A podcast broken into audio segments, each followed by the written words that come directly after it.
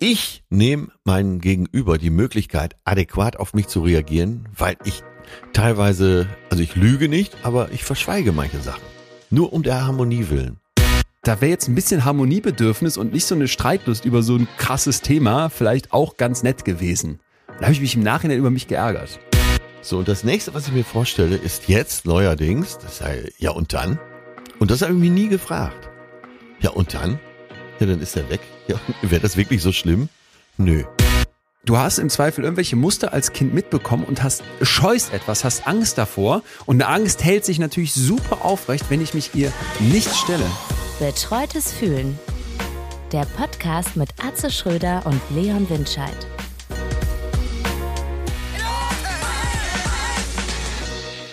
Es gibt ja, mein lieber Leon, äh, dich und mhm. mich, die wir uns hier seit gut, noch nicht ganz vier Jahren ähm, immer begeisterter über alles so unterhalten. Und weißt du noch, wie wir angefangen sind, wo wir überhaupt nicht wussten, wo die Reise hingeht? Ich denke da so ich gerne hab, dran habe, zurück. Ja, und ich habe sogar, weil wir ja jetzt hier diese kleine Sommerpause mit so alten Folgen füllen, auch nochmal in alte Folgen reingehört. Und ich habe auch nochmal in die allererste Folge reingehört, Leidenschaft. Ja. Und ich fand schon allein in diesen ersten paar Sätzen merkt man, wie krass anders auch noch der Vibe ist. Ich meine, ich meine, das haben wir ja schon mal besprochen, aber auch als ich noch so, so andere Folgen reingehört habe, das ist wirklich mittlerweile so ein bisschen wie so ein, ja, einerseits klar wie ein Tagebuch, aber äh, unabhängig jetzt von unseren persönlichen Sachen habe ich wirklich das Gefühl, es nimmt einen auch so mit durch die durch die letzten, durch die letzten Jahre, was so alles passiert ist. Ja, und wir beide tragen ja das, was wir besprochen haben, noch eine Weile mit uns rum. Und ich genieße das auch sehr. Und das bin ich aber auch schon bei einem Thema. Und ich, ich weiß, dass dir das auch ein bisschen aufstößt, aber ähm, auf sozialen Medien versprechen Coaching-Influencer Glück, Reichtum, Heilung, oft mit esoterischen Methoden. Ne? Und ja. Äh, manchmal denke ich, wenn jemand psychisch krank ist und vielleicht auch labil ist, für den kann das ja auch gefährlich werden. Du hast so, es wird dann gesagt, äh, nimm diese Affirmation, wiederhole die für dich. Ja, die wissen ja genau, mhm. Äh, viele Coaches haben ja verstanden, wie sie sich auf Social Media inszenieren müssen, um auch ihre Produkte unter das Volk zu bringen. Ja. Die, Videos ja. sind zum Teil hochprofessionell produziert, äh, sie imitieren Gesprächssituationen und da werden vielleicht auch so, ja, ja. da sind Leute, die haben vielleicht sogar äh, Psychologie studiert, da wird nochmal so kurz so reingewischt der Masterabschluss und dann kommt aber irgend, dann kommen so konfrontative Dinge im Sinne von, du musst dein Leben ändern. Ne? Und äh, du musst dich mehr fokussieren und so weiter. Und meinst du nicht, dass das viel, viel mehr geworden ist? Allein auch in diesen vier Jahren? Also gefühlt also zumindest. Also ich, äh, das Problem ist, dass ich manchmal so ein bisschen äh, wie bei so einem Unfall dann nicht weggucken kann, wenn mir sowas bei Instagram angezeigt wird. Ja. Und ähm, das merkt der Algorithmus ja sofort. Und dann spielt er mir solche Videos immer mal wieder aus. Da gibt's solche Coaches so, ich will jetzt gar keinen Namen nennen, weil ich die so, weil ich das so sehr ablehne, dass ähm, ja. Ja, dass, dass, dass ich da jetzt nicht noch einen Push drauf geben will, aber da, da sitzt du, da sitzt du fassungslos davor und ja, meine, meine Erklärung ist immer so ein Stück weit, ja. das habe ich aber jetzt auch bei der ganzen AfD-Thematik für mich gemerkt. Ich finde, man, man ist sehr schnell da drin, dass man dabei ansetzt, die Leute zu hinterfragen, die da hingehen, weil man dann so denkt, ja, die Lämmer, die zu ihrem, zu ihrem Pastor wollen, ne, die, die, die Kirchen sind leer, dann sind die Coaching, Coaching-Bänke voll. Aber da mag dann auch ein Aspekt dran sein und das mag auch spannend sein, sich zu, also psychologisch zu analysieren. Warum werden Menschen davon, warum lassen sich Menschen davon anziehen? Äh, das finde ich eben auch bei den AfD, bei der AfD ist jetzt ein, vielleicht ein schräger Vergleich. Äh, da will ich auch gar keine Parallele in dem Inhalt ziehen. Aber wenn ich mich frage, warum wählen Menschen AfD, was ich nicht nachvollziehen kann, warum gehen Menschen zu solchen Life-Coaches, was ich schon deutlich eher nachvollziehen kann, ja, was auch nichts ja. damit innerlich zu tun hat, aber wo ich mich auch frage von außen, dann finde ich, muss man eigentlich immer schnell den Spieß umdrehen und sagen, Moment mal, was macht eigentlich dieser Life-Coach, damit die Leute da hinkommen? Und da muss man einfach sagen, genau das, was du gerade beschrieben hast, es, ist, es gibt relativ simple Methoden, die du, wenn du dich ein bisschen damit beschäftigst, auch relativ schnell durchschauen kannst. Und dann musst du das so ein bisschen sektenhaft aufziehen, ne? nach dem Motto Love-Bombing am Anfang, nach dem Motto, ja, wenn du hier rausgehst, dann wirst du ja deinen, deinen ganzen Anschluss verlieren. Äh, dann musst du da Heilsversprechungen hinklatschen. Dann musst du das Ganze so sukzessiv aufbauen, dass die Leute dann am Anfang so viel Geld da reinstecken, dass sie dann bereit sind, nach den ersten dreieinhalbtausend Euro nochmal viertausend zu investieren, ja, weil sie sonst ja Sorge haben, das Geld ist das Geld, was ich da jetzt schon reingesteckt habe, dann muss es ja auch gut sein, wenn ich da so investiert habe. Dann brauchst du so ein Schneeballsystem, wo du dann ganz schnell die Coach of the Coaches ausbildest. Und wenn du das von, von außen hier anguckst, dann bin ich ganz schnell auf dem Trichter, ich will nicht denen, die da hingehen, irgendeinen Vorwurf machen, sondern denen, die das anbieten. Also ja. meine Kritik setzt dann ganz klar bei dem Coach an. Und sorry, lass mich noch einmal kurz den Bogen ja. Ja, schlagen. Nochmal, nicht inhaltlicher Natur, aber von der Methodik, finde ich, ist das ein wichtiger Punkt, den wir auch bei der AfD anwenden müssen. Wir kritisieren ganz oft die Leute, die die wählen. Und an ganz vielen Stellen finde ich das auch zu Recht. Du wählst Nazis, das muss dir einfach bewusst sein. Mhm. Aber wir sollten dabei nicht vergessen, an allererster Stelle auch diese Partei zu kritisieren, weil die etwas macht, wo du einfach von außen sagen musst, perfekt, dieses permanent, also ja. perfekt, das ist wirklich psychologisch perfekt, dieses permanente Täter-Opfer-Umkehr. Wir sind das Opfer, wir werden von euch da alle fertig gemacht. Ne? Ihr, die ihr doch die Demokratie hochhaltet, lasst uns nicht reden, hört uns nicht zu, glaubt uns nicht. Und du denkst so, was, was, ihr wollt die Demokratie zerstören und wir versuchen die zu zu verteidigen. Ihr seid die Täter. Dann geht's weiter, dieses Lovebombing, dieses, wenn du da in diese Community reingezogen wirst. Ne? Ich habe mit, mit, mit Ex-Neonazis gesprochen. Wenn die so erzählen, das ist auch sektenhaft aufgebaut. Und da hast du auch das Gefühl, dir droht eine regelrechte Gefahr, wenn du da wieder aussteigst. Am Anfang wirst du herzlichst willkommen, bis vielleicht jemand, der unsicher ist, der auf der Suche ist, der verbittert ist. Und dann kriegst du von denen all diesen Zuspruch und all diese Begeisterung und all diesen, dieses Zusammenhaltsgefühl, das am Ende nichts ist als ein reiner Betrug. Die AfD AfD hat keine Lösungen. Und die nutzen aber das alles aus, was die sich an psychologischen Mechanismen wirklich wie so Taschenspiele auf die Platte geschafft haben, um, um die Menschen um den Finger zu wickeln. Und das ist, das ist eben das, was mich dabei so, äh, so tierisch aufregt. Ja, da geht's ja auch von bis. Es gibt ja Gründe, die nachzuvollziehen sind. Zum Beispiel, dir geht's schlecht und äh, bist du in Deutschland Platz beim äh, Psychotherapeuten, Therapeutin bekommst, kann, das kann ja auch lange dauern. Ne? Und wenn du jemanden hast, es gibt ja Coaches, es gibt sogar Coaches, die, die machen das ganz okay. Also ich will dann nicht die mit Therapeuten vergleichen, um äh, auf keinen Fall. Aber äh, um es mal bildlich zu sagen, du sitzt im Bus und heulst vor Verzweiflung und da kommt jemand, setzt sich neben dich, der, sag mal, so eine Wärme ausstrahlt, nimmt dich in den Arm und sagt, ach komm, das wird schon. So, also irgendwas Aufmunterndes, ne? Und ja. äh, an der Stelle, dir geht schlecht, du kriegst keinen Platz, da kann man verstehen, dass du vielleicht äh, dich erst an sowas wendest. Und ähm, dagegen will ich auch gar nichts sagen. Es ist nur, wenn äh, Coaches mit Heilsversprechen kommen. Ne? Und das Narrativ ist ja fast immer, du bist selbst für dein Elend verantwortlich. Ich zeig dir, wie du glücklich und gesund wirst. Und, ja. dann, und den Kranken wird oft dann von denen das falsche Mindset unterstellt. Du musst dein Mindset ändern. Ja. Und da wird's gefährlich. Ne? Das ist sowohl ja. perfide wie auch gefährlich, ja. Ja, ja, vor allem vor allem, weil die, die wirklich Hilfe brauchen. Also sagen wir mal, die, du hast jetzt, du sitzt jetzt mal weinend im Bus, hast eine schlechte Zeit gerade, von deiner Freundin verlassen, ja, dann kommt so ja. jemand, nimmt dich in den Arm, äh, liest dir mal ein schönes Zitat vor und, und unterhält sich mit dir, hat vielleicht auch nur ein offenes Ohr, macht vielleicht Bewegung, Sport. Das ist mir jetzt auch aufgefallen. Diese Coaching-Seminare enthalten ganz oft solche Bewegungselemente, wo dann so ja. eine ganze Halle springt oder singt oder sonst irgendwas macht, was einfach sich für Menschen gut anfühlt und was emotionalisiert und dann ist das auch wieder Teil der, Teil der Masche. Da können wir jetzt darüber streiten, wie teuer sowas sein dürfte, aber von mir aus. Der, der Punkt ist jetzt, wenn du jetzt jemanden hast, dem es wirklich schlecht geht, ne, der sitzt jetzt im Bus und, und weint nicht, weil ihn seine Freundin verlassen hat, sondern er ist völlig niedergeschlagen, weil er seit anderthalb Jahren depressiv ist und auf einen, auf einen Therapieplatz in diesem verdammten System warten muss. Und dann kommst du und sagst, ach komm, ich nehme dich mal einen Arm, ich lese dir mal ein Zitat vor und wir spielen genau. ein bisschen mit 3000 anderen in der Halle rum. Ja. Der nimmt sich am Ende das Leben. Und das ja. ist mir, das ist mir einfach wichtig, dass uns das klar ist. Wenn wirklich psychische Probleme sind, einfach zum Teil unglaublich tödliche Krankheiten. Und das ist ja dann keine Entscheidung dieser Person, die die freiwillig trifft, sondern die aus einer riesenhaften Not heraus entsteht. Ne? Und, und da dann alles, was in diese Richtung von Quacksalberei geht, von Heilsversprechen, von, von Geldmacherei. Ja, aber da, da ist ja. es, glaube ich, dieses Heilsversprechen. Und äh, das kann man ja nicht ertragen. Ne? Wenn du sag mal, du hast einen Vortragenden, der zum Thema äh, positives Denken spricht ne, und sich auch gar nicht als Therapeut anpreist und als Coach. Ja. Das ist ja völlig okay, oder? Wäre ich am Start. Ja, ne? Und deswegen meine ich, man muss da auch Unterschiede machen. Man kann da nicht äh, so alle in einen Sack stecken. Ja, und grundsätzlich ist ja auch nicht verwerflich, das, wenn das Menschen. Stimmt. Also das ist ja eh klar, ne? Ja. Kannst nicht, äh, also kannst du nie du, du kannst ja auch, wenn ich sowas sage, differenzieren, dafür kennen wir uns gut genug, äh, dass diese Pauschalaussagen bei mir auch aus einer So ein bisschen Grundwut herauskommen, aber Ja, so natürlich ja, nicht ja. standhalten. Ja. ja. Ja. Ja. Ach, schön, da bin ich mal. Ich wollte ja eigentlich äh, Sommerpause ganz entspannt in der Hängematte liegen. Wenn ich mit dir spreche, bin ich direkt wieder äh, agitiert und hochgefahren, aber das tut ja auch gut. Ja. Bist du denn bereit, mein lieber Freund? Was treibst du denn gerade im Moment? Ich bin hier, ich bin hier ganz entspannt. Wir sind ja äh, im Ur- Urlaub machen wir ja in Südfrankreich an diesem Fluss. Ja. Rennrad fahren mit den Jungs und chillen.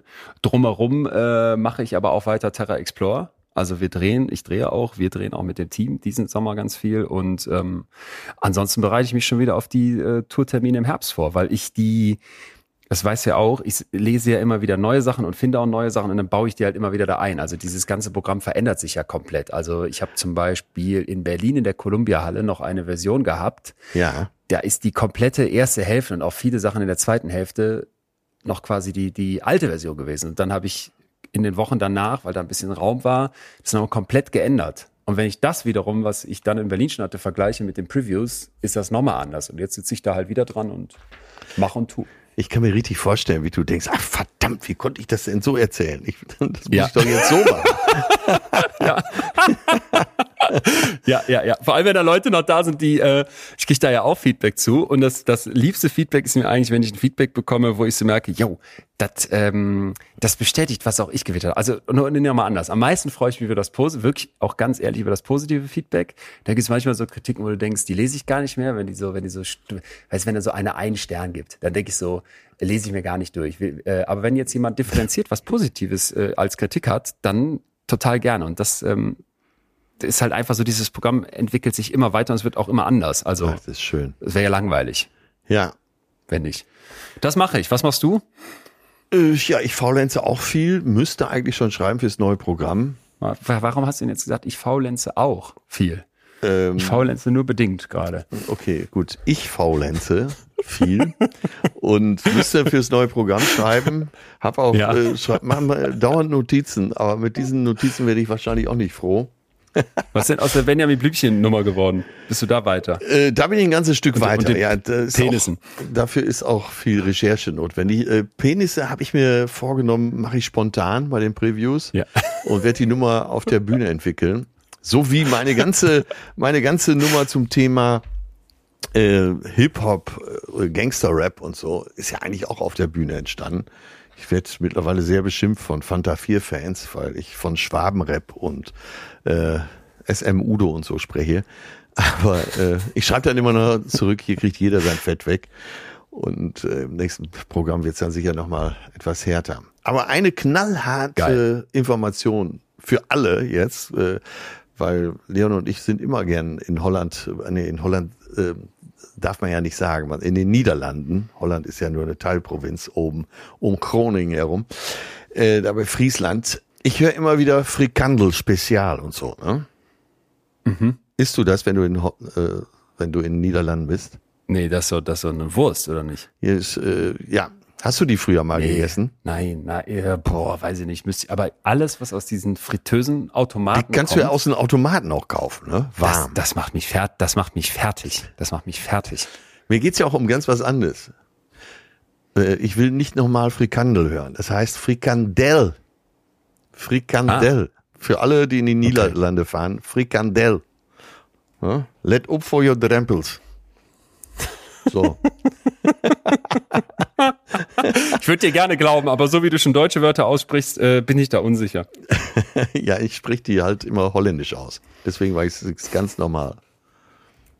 Jetzt starten wir aber rein in unsere kleine, feine Archivfolge aus dem Sommer von 2021 und zwar Warum bin ich harmoniesüchtig? Macht euch ein Frikandel und viel Spaß damit. Spezial. Spezial.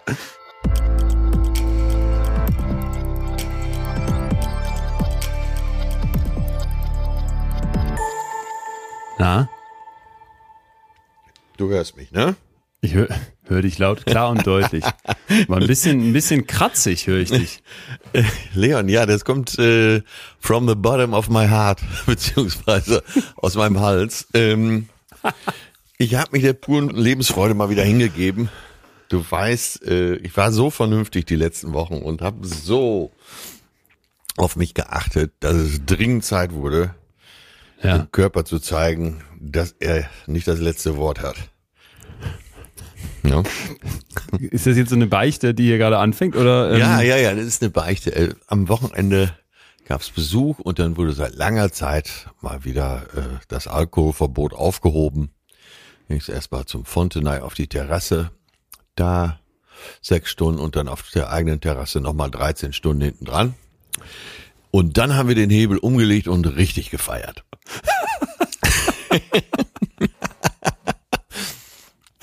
Geil. Ähm, Ja. Ja, komplett fertig, aber glücklich.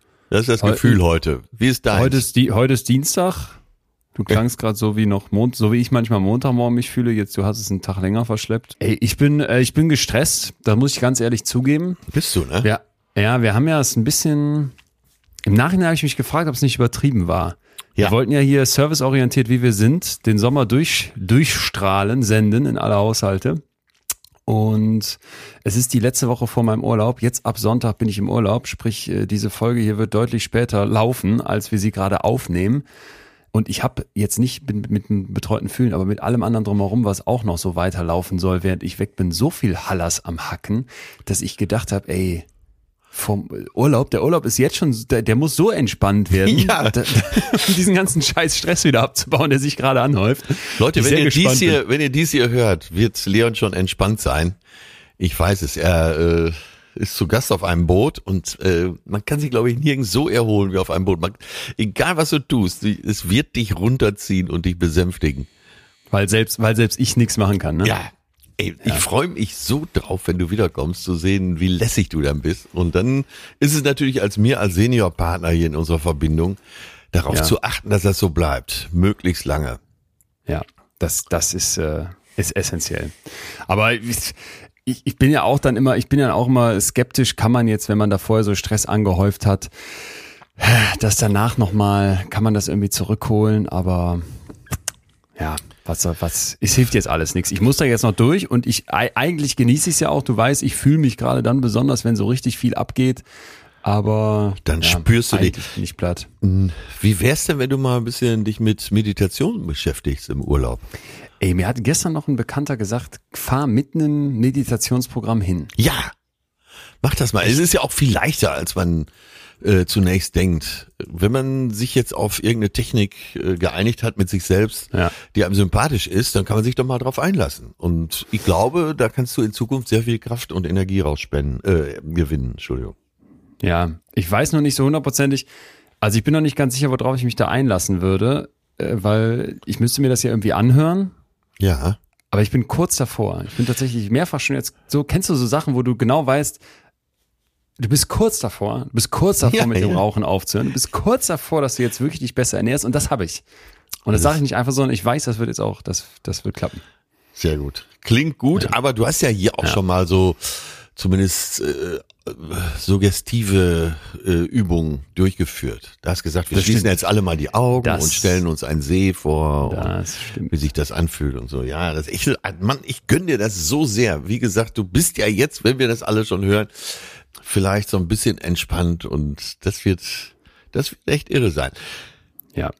Ich habe aber noch was Krasses für dich, wo ich die ganze Zeit gehadert habe. Du hast ja jetzt nicht verraten, wo ich hinfahre. Ich äh, fliege nach Mallorca. Und das haben wir hier ethisch schon durchdiskutiert, dass äh, mal ganz unabhängig von Corona, vor allem in Bezug aufs Klima, das ja eigentlich eine Vollsünde ist. Jetzt habe ich dann mal mir die Mühe gemacht, beim Bundesumweltamt nachzugucken und jetzt habe ich eine Statistik für dich, wo ich sehr gespannt bin, wie du das betrachtest. Okay. Ein, pass auf, Achtung, ein Flug von Frankfurt nach Mallorca. Mhm. Ja. Also es sind 2500 Kilometer zu fliegen. Mhm. Wie viel könntest du dafür mit einem Auto fahren? Wie viel Kilometer? Bei gleicher Klimawirkung. Oh Gott. Ähm, auf den Einsitz berechnet, ne? Ist ja klar. Ja, das, nee, pass auf, in dem Auto könnten auch mehrere Leute sitzen, aber es geht jetzt genau in dem Fall um den einen Sitz im Flugzeug und Ja. einen Sitz im Auto. Wenn du dann mehrere Leute mitnimmst, hättest du natürlich mehr, mehr. Aber ne, erstmal du alleine im Auto versus du alleine im Flugzeug. Okay, muss ich jetzt einfach mal draufhalten. 20.000 Kilometer. Ey, ich habe noch mit keinem gesprochen, der das nicht unfassbar krass überschätzt. Mir wurden schon auch so 200.000 Kilometer entgegengeschleudert. Ja, ja. Jetzt kommt's. 2500 Kilometer fliegen von Frankfurt nach Mallorca entspricht laut Bundesumweltamt 4000 Kilometer Autofahren. Mehr ist es nicht. Ey. Da dachte ich auch, hä? Du verdammter Öko-Freak. Du verdammter Öko-Freak. Und jetzt, und dann habe ich natürlich, habe ich, da gab es nämlich eine große Diskussion, äh, als ich das meinen mein Kumpel so vorgestellt habe. Ja, mal, das darfst du öffentlich nicht sagen, jetzt fangen wieder alle an zu fliegen. Aber dann, wenn man einen Tacken mal tiefer geht, du fährst ja sehr wahrscheinlich nicht alleine in dem Auto. Sagen wir mal, du fährst zu zweit, sind es wahrscheinlich schon, die zweite Person wiegt ein bisschen mehr, aber dann sind es schon Richtung 8000 Kilometer. Und, das fand ich noch viel wichtiger, du fährst vor allem nicht mal eben 4000 Kilometer. Hey, von Donnerstag bis Sonntag nach Mallorca, du fährst ja nicht mal eben von Donnerstag bis Sonntag 4000 Kilometer irgendwie nach, nach äh, Spanien. Und dann dachte ich, einmal im Jahr nach Mallorca fliegen, ist das noch okay oder ist das schon, ist das schon zu krass? Das können wir uns jetzt in jede Richtung labern. Ne? Wenn du die vier Wochen hier bleiben würdest, würdest du wahrscheinlich äh, würdest du vielleicht nur, nur im Auto rumbrettern, erster Gang. wärst du wahrscheinlich zwölfmal beim Baumarkt, weil du wieder tausend Ideen hättest, was du noch machen könntest. würdest Terpentin und Farbe kaufen, ist auch nicht gerade umweltverträglich. Aber ich fand das krass, 2500 zu 4000 da hätte ich auch, ich hätte einen ganz anderen Faktor erwartet. Ja, oder? Ich habe immer gedacht, äh, einmal nach Mallorca und zurück, da könnte ich ab jetzt mit einem 40 Tonner zur Arbeit fahren. Aber jo, scheint ja wohl nicht. nicht so zu sein. Ja, Nein. hast du mich ein bisschen entlastet. Dann entlaste ich dich noch weiter vor bitte, allen bitte. anderen, hier vor allen Zeuginnen. Ähm, da du ja sonst sehr umweltbewusst lebst, das muss man wirklich so sagen, und über kein eigenes Auto verfügst und kein Fleisch isst. Und Veto ganz kurz, ich teile mit meinem Bruder einen alten Klapper BMW der zwar wenigst gefahren wird, aber ich, das Hab muss ich korrigieren. Ja, Nicht schlimm, okay, erzähl erstmal weiter. Ja, das war gerade Musik, Musik in meinen Ohren. Dann fliegt da noch mal Latze. Mein schön Gott, ey, die, meine ganze Verteidigungslinie stand hier schon. Nee, mach noch mal weiter, das klang schön, womit du anfängst. So, der Richter ruft uns jetzt alle erstmal zu sich. Ähm, das ist ja für alle ziemlich äh, offensichtlich und ich kann es bezeugen, Leon nimmt ganz schön viel Rücksicht und beschäftigt sich mit dem Thema. Und äh, nee, kannst du in Ruhe machen, weil du übers Jahr gesehen doch auf uns alle achtest. Okay. Insofern. Ja, dann fliege ich, dann fliege ich beruhigt. Es ging jetzt auch, muss ich dazu sagen, nur deswegen nicht anders, weil das Wohnmobil meiner Eltern ja wie gesagt in Beschlag ist. Äh, Mieten ist so unfassbar teuer, dass selbst Millionäre äh, da Abstand von nehmen müssen. Und ähm, ich muss noch dazu sagen, jetzt wo ich diesen Wert kenne, habe ich meine, sitze ich da und denke mir, wenn du dann so ein, so ein, weiß ich nicht, wie viel wiegt so ein Wohnmobil, drei, drei, vier Tonnen bestimmt da nach Südfrankreich juckelst. Ja. Selbst selbst zu zweit. Ähm, Tja, viele Freunde von mir sind jetzt mit dem Zug in Urlaub gefahren und das geht verblüffend gut. Wir wollten ja auch erst nach Südfrankreich, aber dann hatten wir eben kein, kein Zelt und nichts da und wollten nicht, nicht so lange Stimmt. dahin. Und ähm, sonst kann man in sieben Stunden, ich glaube, von Köln nach Nîmes fahren. Das ist eine wunderschöne Region Richtung äh, Cevennen und da bin ich unfassbar gerne sonst. Das werde ich nämlich demnächst einmal machen. Ja, eine gute Idee. Ich bin auch an Nîmes vorbeigekommen, als ich mit, von Münster aus mit dem Fahrrad nach Mallorca gefahren bin. So. Jetzt okay. ist die Bombe geplatzt. Fuck. Ja, das ist nicht schlecht. Aber die Fähre war wie? Tschüss, tschüss. Die wäre sowieso gefahren. das war das Geilste. Das Tier ist ja schon tot. Ich esse das jetzt. Ja, so eine Fähre ähm, braucht weniger als man denkt. Ähm, und nee, ich, ich glaube, ich glaube, ich glaube. Ich. und da sind ja auch tausende Menschen drauf. Also sind irgendwie ja. 2000 Menschen drauf. Also äh, mehr als Fahrrad geht doch, glaube ich. Ja, laufen Die vielleicht noch. Schwer zu, schwer zu toppen. Jetzt mal, aber brauche ich vom Pastor noch eine ganz andere Einordnung. Ja. Ich war auf einer, wie wird man das nennen, Office-Party eingeladen in einem hippen Berliner Startup. Mhm. Und da waren mindestens, also mindestens einer, da warst du ganz sicher. Und dann kam der zweite und sprach mich an und dann dachte ich so gehäuft, wahrscheinlich auch mit Schmiss im Gesicht. Ach du Scheiße. Studentenverbindung, schlagende was, Verbindung. Was macht man? Was macht man, wenn so jemand auf dich zukommt? Bei der, bei der Einnahme, wie gesagt, da dachte ich, das könnte auch irgendwie, da ist ein, ein Augenchirurg abgerutscht mit seinem Skalpell. Ja. Aber wie gesagt, weil bei dem anderen es so klar war und er auch Vorurteile Ahoi, genauso aussah, wie du dir so einen Typen vorstellst, man kann ja davon ausgehen, dass sie, äh, wenn jemand in der schlagenden Verbindung ist, er politisch nicht besonders weit links steht, sondern besonders weit rechts, ne? Um es ja. mal vorsichtig auszudrücken. Ja, was kann man. Ey, soll ich dir was sagen? Ich habe noch nie was Vernünftiges von so einem Typen gehört.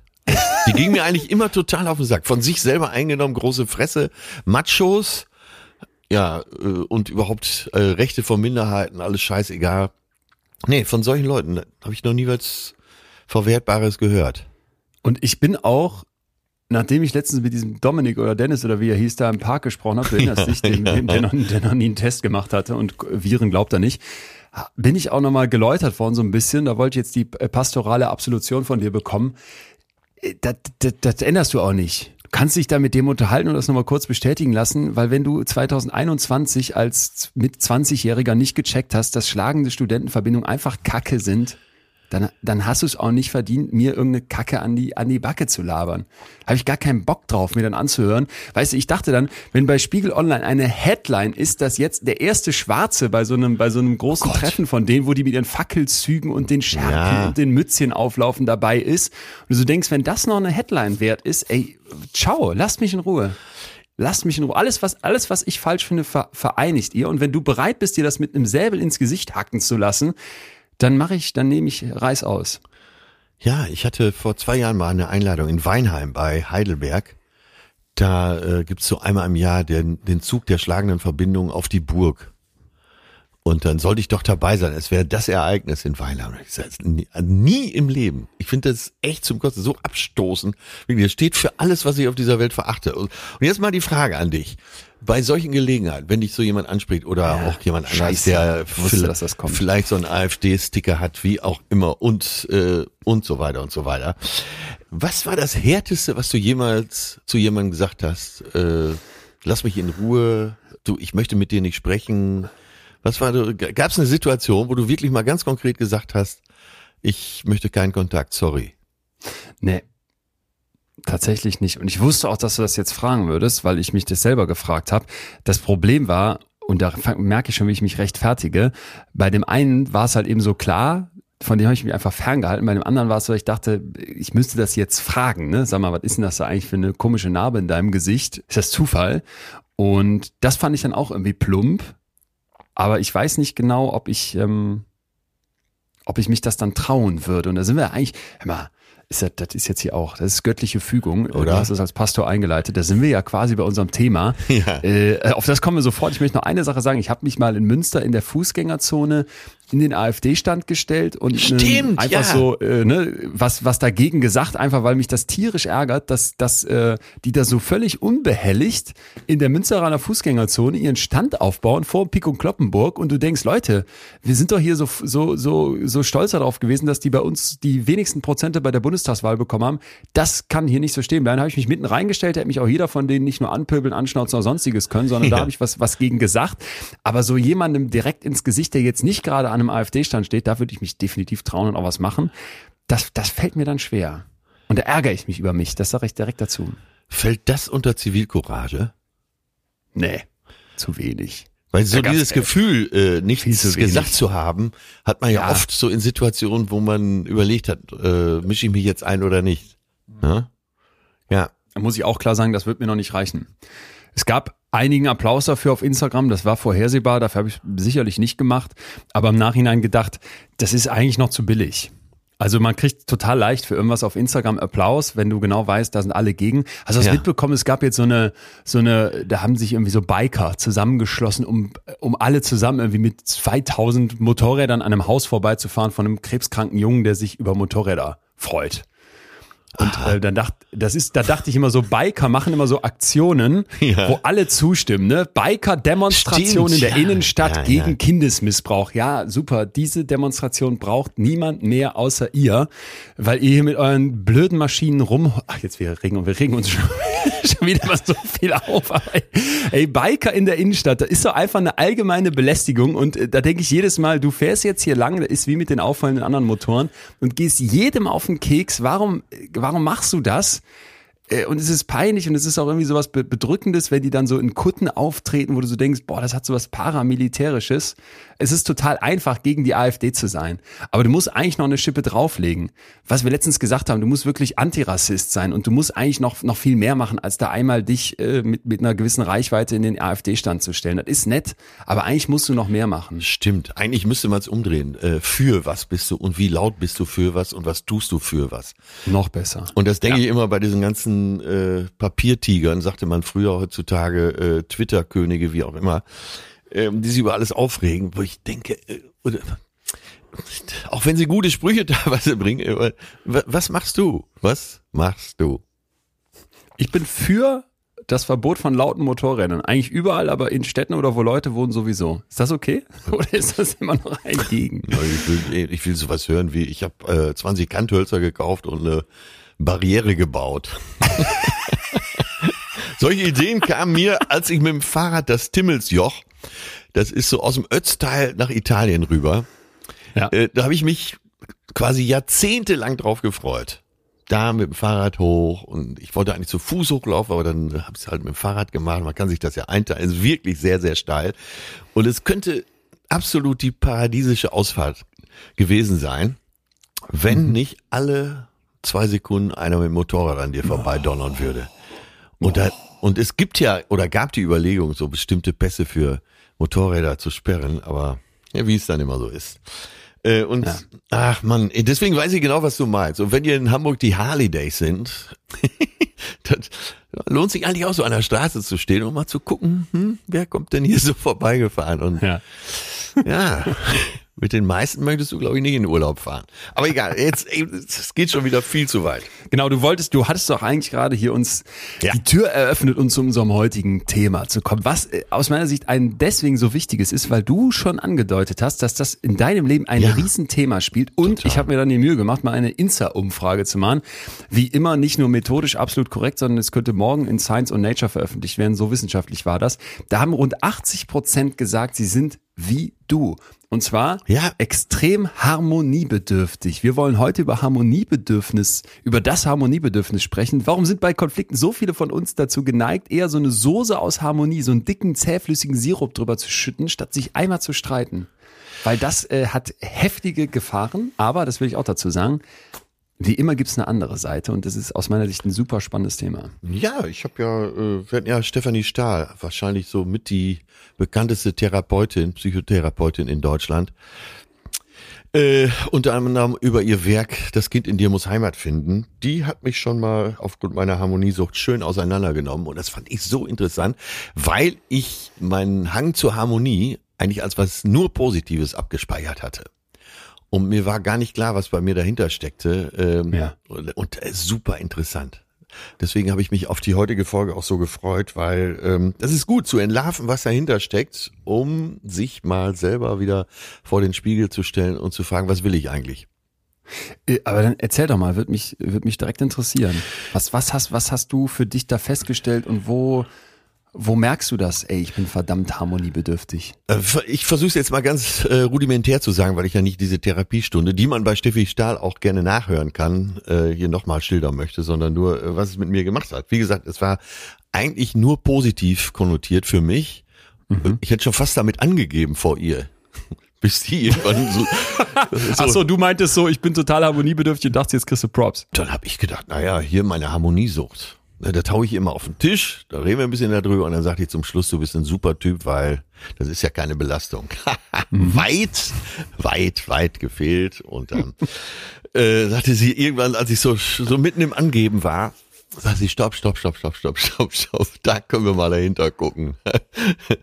äh, was ist denn das, wovor du am meisten Angst hast? Äh, wie bitte? Ich habe doch so viel Harmonie. Ja, wovor hast du denn Angst, wenn Disharmonie ist? Ähm, ja, ja, und dann, wie gesagt, ich sag's jetzt ganz äh, global, ähm, dass man eben äh, Angst davor hat, nicht gut genug zu sein und dass ich ein Bestreben habe, dass hinterher alle sagen, oh, das ist aber netter. Ja. Das ist, äh, das ist zum Beispiel so eine ganz profane Aussage. Das, äh, oh, was ein netter. Und das erhoffe ich mir ja. Das ist auch schön, wenn, kannst du dir ja vorstellen, wenn du irgendwo nach einer Party hörst, ey, die, äh, da waren ein paar neue Leute, aber die finden, dass du so ein feiner Kerl bist. Ne? So nett, toll. Ist man ja, freut man sich ja mit. Total, aber ja. das führt bei mir eben so weit, dass ich auch mit Familie, gerade mit Familie, aber auch mit guten Freunden, du kennst das teilweise ja sogar auch von mir schon, jetzt nach zwei Jahren, dass ich einfach bestimmte Sachen verschweige, weil ich denke, oh nee, es gibt schlechte Stimmung hier. Ne? Ich äh, so übernächste Woche habe ich überhaupt keine Zeit für dich. Aber ich sag da mal noch gar nichts, weil vielleicht passiert ja bis dahin was oder ich habe irgendeinen anderen Scheiß gebaut und Äh, naja, kurz und gut, ich nehme meinen Gegenüber die Möglichkeit, adäquat auf mich zu reagieren, weil ich Ja. teilweise, also ich lüge nicht, aber ich verschweige manche Sachen. Nur um der Harmonie willen. Ja. Und wenn du jetzt mal bei dir so in der Vergangenheit gucken würdest, was würdest du sagen, wie wurde dir das beigebracht oder wo kommt es dann bei dir her? Ne, es gibt wahrscheinlich mehr Ansätze. Der offensichtlichste äh, für mich ist, dass bei uns zu Hause nie gestritten wurde. Meine Eltern, das, äh, ich habe sie später mal gefragt, haben schon gestritten, aber nie vor uns Kindern. Das war für die so ein hehrer Erziehungssatz, dass nie gestritten wurde. Und äh, das ist wahrscheinlich dann so eine so ein Konzept, was ich irgendwann natürlich auch übernommen habe. Also so gar nicht? Die haben nie mal, Null. dass du das Gefühl, du Gar hattest nicht. nie mal das Gefühl, jetzt gehen die gerade, sind, gehen auseinander und haben sich gestritten. absolut nicht. Ach, Was- krass. Ja, die haben das Krass. ganz beinhart durch. Bei uns wurde nie gestritten. Ich habe nie Streitkultur gelernt. Und jetzt kommen wir zu einem Punkt, zum weiteren Punkt, der auch in vielen Zuschriften stand, dass wenn irgendwo gestritten wird, ich mich absolut unwohl fühle. Ich das sofort als Angriff auf mich auch werte. Selbst wenn in meinem Umfeld nicht gegen mich gestritten wird, sondern andere miteinander. Und selbst wenn meine Freundin sagt, auch ganz nett sagt, du, das und das müsste doch noch mal gemacht werden, dann ist das schon fast zu viel für mich, dass ich denke, oh Gott, nein, das entscheide ich doch hier. Da sieht man auch mal meinen ganzen Egoismus in der Nummer. Warum will ich nicht, warum will ich mich nicht streiten? Weil ich das mit mir selber ausmachen will, aber auch, weil ich das selber entscheiden will, wann was gemacht wird. Und äh, ja, unterm Strich ganz schön hinterfotzig von mir. Und du dachtest, du kriegst Lob von Steffi. Ja, Shit. wer Steffi Ähm, dann näher kennt, weiß, da gibt's nie Lob. Das, das, Und jetzt kann ich das ja auch wieder in Lob umwandeln, was ich eben gerade gesagt habe. Äh, Sie hat keine Scheu, dahin zu gehen, wo es weh tut. So. Und das mag ich an Therapeuten, wenn die so sind. Das, aber würdest du das denn sagen, dass du das eigentlich scheust, wenn du da sagst, du läufst, ich meine, du hast ein paar Jahrzehnte auf dem Buckel und jetzt äh, sagst du dann in so einem Gespräch, kommt das zum ersten Mal für dich zum Vorschein, dass du sagst, ey, hä, ich dachte, ich kriege jetzt hier Lob für meine, für meine Harmoniefähigkeit und dann kommt ihr und nimmt das auseinander? Wieso hast du das vorher nicht gecheckt? äh, Oder, oder durchgewittert schon? Nein, ich habe das schon durchgewittert. Ich habe es natürlich jetzt übertrieben, dass ich äh, also mit, mit meinem großen Ego da versucht habe äh, zu punkten. Äh, ich hatte mal äh, einen anderen weiblichen Coach und die hat mal so eine Bestandsaufnahme. Ich habe erstmal erzählt, erzählt, erzählt, wie es beim guten Coach oder bei einer guten Therapeutin eben auch sein sollte. Und dann hat sie geschrieben, geschrieben, geschrieben. Ich habe so ein, anderthalb Stunden erzählt und dann habe ich aber hinten dran äh, ehrlicherweise gesagt, weil ich natürlich auch äh, zumindest leicht bewusst weiß, was ich da tue, habe ich irgendwann gesagt, äh, wenn Sie da so schreiben, Sie dürfen eins nicht vergessen, aber schreiben Sie das auch mit auf. Ich bin ein ganz großer Betrüger am Leben. Da guckte sie hoch, so sehr lässig über ihre halbe Brille und sagte, das ist mir seit über einer Stunde klar.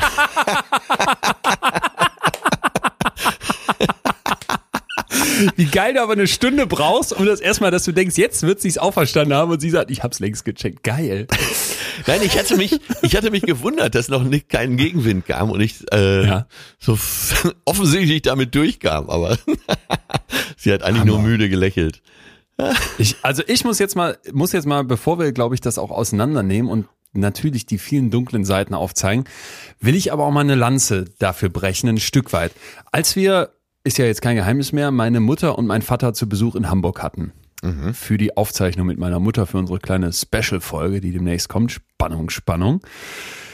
Da saßen wir in einem Restaurant zusammen, wie besprochen, und da hatte ich auch den Eindruck am Tisch, du, du machst nicht nur eine super Stimmung, sondern man hört dir gerne zu, du hast deine Geschichten, du äh, erzählst das natürlich super spannend und so weiter und dachte aber auch zwischendurch, okay, natürlich ist ja auch daran gelegen, dass man, wenn man Leute, Leute neu kennenlernt, jetzt in dem Fall meine Eltern dich und umgekehrt, dass man, dass man einen guten Eindruck hinterlässt. Ja. Und ich finde, das ist etwas, wo man jetzt sagen kann, oh ja, harmoniebedürftig, sprichst du keine kritischen Themen an oder äh, bist jetzt hier so ein, so ein offener, lustiger Typ, der vielleicht äh, ne, ein, ein- ein bisschen auch da den Betrug am Leben irgendwie in, in, all, dem, in all dem Heiteren verpackt. Ja. Aber ich finde das, ich finde, das ist auch eine, das ist eine, ist eine, ist eine Qualität und es ist eine Gratwanderung. Denn genau auf dieser Party, die ich eben beschrieben habe mit den Typen aus der Verbindung, da waren Ja. natürlich auch äh, ganz, ganz normale Leute, um das Wort mal zu benutzen. Und da habe ich mich mit einem unterhalten, den, den kenne ich schon so ein bisschen. Ähm, und, und dann ging es so los und dann ging es auch um Startups und sowas. Und da habe ich so meine Kapitalismuskritik nach zwei Bier äh, so abgespult, ne? Und das ganz große Fass aufgemacht und so düstere Szenarien und was aus meiner Sicht alles schiefläuft auf der Welt und ein geübter äh, Vortrag von dir, mal zwischen den Fragen. Nein. äh, nee, nee, nee, Frage. nee, nee, nee, ich weiß, was du meinst. Äh, es ist nicht geübt, aber die Punkte sind welche, die wir hier bei, weiß noch, als wir diese Folge gemacht haben, wer bin ich oder so ähnlich, ja. die mich umtreiben. Das sind meine düsteren düsteren Gedanken und Punkte, die mich, die mich an vielen Stellen fertig machen, weil ich immer denke, ich bin ja Teil des Problems, sitze mittendrin, bin als Unternehmer kapitalistisch und habe gleichzeitig das Gefühl, wir fahren hier so viel, so viel damit vor die Wand. So und das, äh, das nahm so Kaskaden an, wo ich nachher dachte, ey, du hast ihm jetzt hier seit seit fünf Minuten ein Kotelett an die Backe getackert und der, der konnte kaum was sagen. Und wir sind ja eigentlich auf einer Party und du kommst hier und jetzt gleich äh, geht der depressiv nach Hause, weil weil du hier so einen raushaust da wäre jetzt ein bisschen Harmoniebedürfnis und nicht so eine Streitlust über so ein krasses Thema vielleicht auch ganz nett gewesen. Da habe ich mich im Nachhinein über mich geärgert. Ach, tatsächlich. Aber, ah ja, gut, ja. jetzt kann man nachfragen. Jetzt bin ich mal kurz Therapeut. Warum hast du dich geärgert? Weil die äh, eventuell dann über dich sagen, naja, hm, das ist ja auch nicht nur nett. Ja, auch, auch. Denn wie alle Menschen habe ich das Bedürfnis, dass man mich mag. Ja. Und äh, ich glaube, ich habe es auch überdurchschnittlich hoch. Ja. Wobei ich mittlerweile das Gefühl habe, dass viel mehr als die Hälfte sagt, ich habe es überdurchschnittlich hoch. Und aber eben vor allem, weil ich dachte, es ist eigentlich, es ist kein, es war jetzt kein Konstrukt, das Gespräch führt zu nichts. Es ist keine nette Atmosphäre, die dadurch entsteht. Ich lade so ein bisschen Kacke ab, die ich im Kopf angehäuft habe. Ein bisschen Druck weg und wem hilft das jetzt? Keinem. Und da habe ich gedacht, so auch manchmal mache ich das auch bei, wenn wir beide in der WG zusammensitzen. So zu fünf, dann sind noch die Mädels dabei, dann ist also der Tisch ist voll und es wird diskutiert und da wird ganz viel diskutiert. Ne? Also wir diskutieren alle gesellschaftlichen Themen rauf und runter, Gendern, äh, die Rolle von Vätern und wie soll man mit Kindern umgehen und all sowas und alt werden und die, was mache ich eigentlich für einen Job und so weiter. Und da liebe ich es, mich, äh, mich mit bestimmten, mit bestimmten Freundinnen von meinen Mitwohnern zu, zu streiten. Und das finde ich dann immer konstruktiv und mag das, aber es ist dann auch gerne mal so, dass du am Ende nach einer halben Stunde das Gefühl hast, so, cooler Abend ist jetzt komplett im Eimer, weil wir beim Gender nicht zusammenfinden oder beim, beim, ja, Fragen ja. zur Kindererziehung, obwohl noch keiner von uns Kinder hat. Und der, der, der Idiot, der es wieder angezettelt hat, ist der Winscheid, weil er so gerne diskutiert. Dann geh doch in den Debattierclub, du, du Honk. Das denke ich dann oft über mich. Aber was würde also, dich mehr stören nach so einer Party? Dass man über dich sagt, äh, der ist ja nicht nett oder der ist ein Trottel. Nee, dann Trottel, ganz klar. Ja. Ich bin, ich bin lieber ein unnettes Genie. Ein unnetter Stiesel. Nee, das ist ja nicht Genie. Ich habe ja keine Lösung. Aber ja, aber das, das, das glaube ich schon. Nichts. Nein, aber äh, äh, ich habe ja Genie jetzt bewusst gesagt. Würdest du gerne hören? Mein Gott, Herr Leon, der ist auch teilweise ganz äh, vielleicht etwas schusselig, aber so ein feiner, netter Kerl. Oder würdest du lieber hören, boah, er ist schon, oh, der haut schon ganz hart einen raus, so hart, auch vielleicht über der Grenze, aber der ist ja im Kopf genial. Was wäre dir lieber? Boah. Weil ich oft das Gefühl habe, ich so ist nicht genial, aber halt jemand, der sich gerne mit krassen Themen vielleicht beschäftigt, höre ich zweiteres bestimmt öfter, anders formuliert. Ja. Und da würde ich mir manchmal mehr das erste wünschen. Tatsächlich sogar. Mein Bruder und ich sind ganz unterschiedlich. Ja. Er ist total sportlich, er ist total musikalisch, er ist ein super äh, körperlicher Mensch auch. Ich habe ganz großen Respekt vor dem und merke an ganz vielen Stellen, so bin ich gar nicht. Ich kann dann vielleicht andere Sachen, habe dann aber Riesendefizite von den Sachen, die der kann, wie, wie der sich Gitarre beigebracht hat. Und du müsstest den mal hören. Der spielt in einer Band und wenn die zusammen Mucke machen, das ist so, dann denke ich, diese Muße, dieses darin aufgehen, das, das kann ich nicht, das ist mir so fern. Und von, und es ist immer so, in Münster, wenn wir irgendwie, wir machen ja, sind ja schon ganz lange auch zusammen selbstständig, dass bei den Partys, die wir früher organisiert haben, immer so war, der Hannes hat mit den DJs zu tun und der ist so der, den alle mögen und der Leon ist das Arsch für die Verhandlung. okay. Ah ja, guck, jetzt sind wir doch schon ne? auf dem Punkt, das ist doch gut. Und die Rollen waren klar. Und da, da war es zum Beispiel auch so, dass ich mich gerne gestritten habe, gerne diskutiert habe. Da war für mich Harmonie. Ach, ich brauche keine Harmonie mit einem Businesspartner, weil mir ganz klar ist, der nimmt seine Interessen und ich nehme meine Interessen. Und da gab es vor allem so bestimmte Clubbesitzer, wo ich immer gesagt habe, wo alle gesagt haben, dass die mag keiner, Das sind reine Geldgeier. Die sind rein, weiß ich nicht, Unternehmer durch und durch und da ist überhaupt nichts Nettes an denen, ich gesagt habe, ja, das sehe ich auch so, aber ich bin, ich verhandle trotzdem am liebsten fast mit denen, weil ich weiß, woran ich bin. Ah, okay, dann lieber eine Klarheit. Dann streite ich mich mit so jemandem, von dem ich weiß, da muss ich keine Rücksicht nehmen, weil ich irgendwie auf, einen, auf jemanden einhaue, der vielleicht nicht Lust hat, immer zu debattieren und sich darin vielleicht auch nicht was heißt übt, aber der da vielleicht dann irgendwie dann kaputt geht, weil du den einfach zu hart angehst, sondern weiß ich, der nimmt maximale Bandagen, ich nehme maximale Bandagen und dann kloppen wir uns so lange, bis wir am Ende mit einem Kompromiss da stehen und wissen, das passt dann auch für beide. Und, da, und das meine ich, da mag ich zum Beispiel Konflikt total. Dann ist ja dein Harmoniebedürfnis nicht übermäßig ausgeprägt, oder? Wenn jetzt jemand zu mir käme nach so einer Party und sagen würde, boah, der Leon ist echt ein komischer Typ und ich fand ihn irgendwie total unsympathisch, das würde mich fertig machen. Ach, Fertig machen das, sogar. Ja, wirklich fertig machen. Und selbst wenn mir die Person gar, wenn die mir gar nicht so nahe stehen würde, würde mich das total treffen. Und das ist dann wieder so ein Punkt, wo ich mich manchmal frage, auch so in der Außendarstellung, was für ein Bild will man eigentlich nach außen geben? Und dann denke ich, da, darüber mache ich mir schon Gedanken. Und das stört mich eigentlich auch, weil ich wäre lieber so, dass ich sage, es ist mir egaler, wie ich wirke. Aber nein, es ist mir wichtig, Thema Harmonie, dass ich mit denen um mich herum und auch im Größeren gedacht in der Harmonie bin. Ja. Ich, ich kriege wenig so Hassnachrichten oder irgendwie dumme Sprüche bei Instagram. Aber ich bin dann immer ganz schnell, dass ich so sage, nee, entweder blocke ich oder antworte, eigentlich antworte ich gar nicht drauf, will der Person gar nicht die Aufmerksamkeit denken. Ja. Mich da irgendwie dann so reinzugeben und dann da so einen Streit öffentlich zu haben, da denke ich immer, nee, da ist mir die Harmonie viel lieber mit den anderen äh, Tausenden, wo es so, wo es so nett ist. Und da denke ich manchmal, boah, wenn ich jetzt mich, wenn ich mir dann vorstelle, so äh, gibt ja ganz viele so Köpfe, die richtig so angefeindet werden. Ne? Ähm, Luisa Della zum Beispiel, die ja. sich für so feministische Themen total stark macht, da, die wird angegangen und auch mit Namen und in YouTube-Kanals und auch von Leuten, die Reichweite haben, nicht nur von irgendwelchen Trolls. Das wird mich fertig machen. Okay. Verstanden. Ja, aber jetzt haben wir jetzt äh, zwei Fälle mal geliefert. Dich und mich. Ich finde das. Was, was sagst du denn als, als, als Therapeut? Mal kurz mit deiner, all deiner Erfahrung dann zu dem, was ich schilder. Wie würdest du das? Was würden deine, was wäre jetzt deine Erfahrung aus all den Coachings und Therapiestunden, die du gemacht hast? Was wird mir jetzt gesagt? Äh, na, erstmal empfinde ich das bei dir sehr gesund. Jetzt kenne ich natürlich auch, auch jetzt, nachdem ich deine Eltern kennengelernt habe, das Gesamtkonstrukt.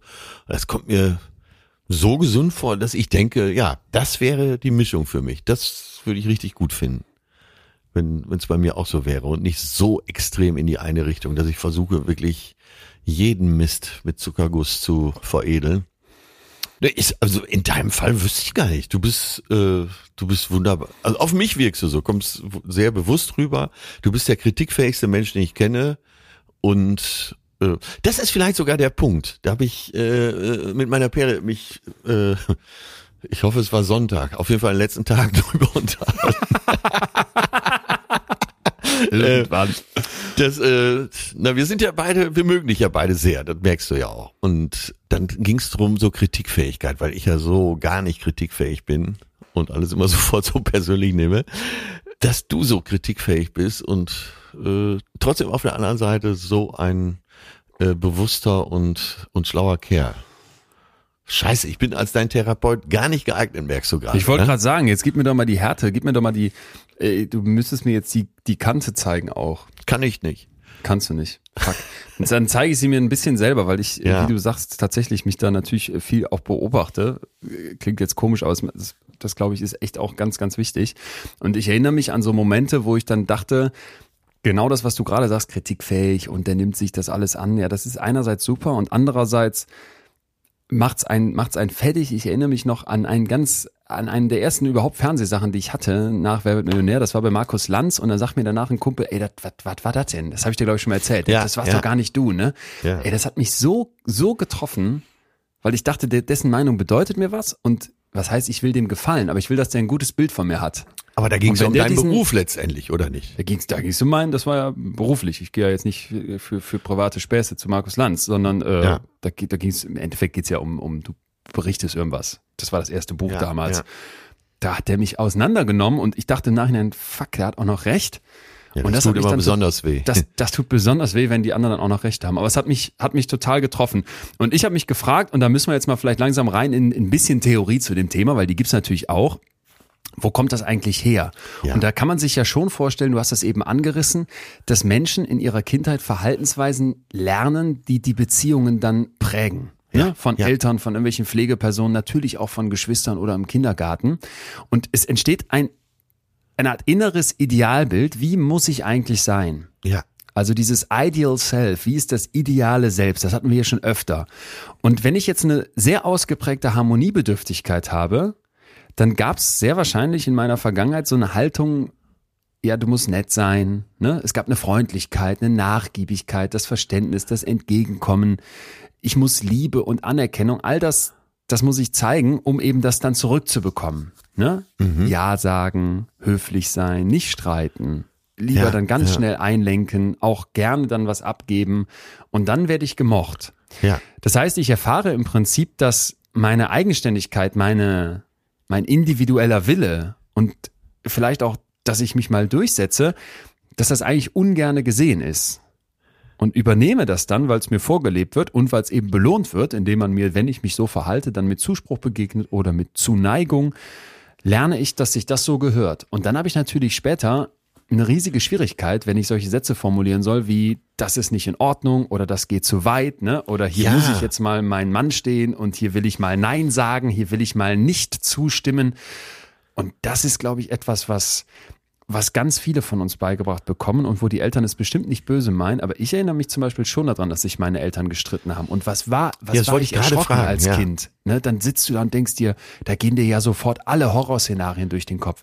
Ver- trennt ihr euch? Mama, was ist Ja. los? Warum ist der Papa jetzt hochgegangen? Ne? Äh, stimmt was nicht und so. Und die haben sich nicht viel gestritten, aber äh, holla, die, die Streits, die du als Kind wahrnimmst, das war schon Ja, die sind, glaube ich, für Kinder dann auch existenziell, weil to total. wären die Eltern weg, äh, wäre ja alles, dann wäre ja alles weg, sozusagen.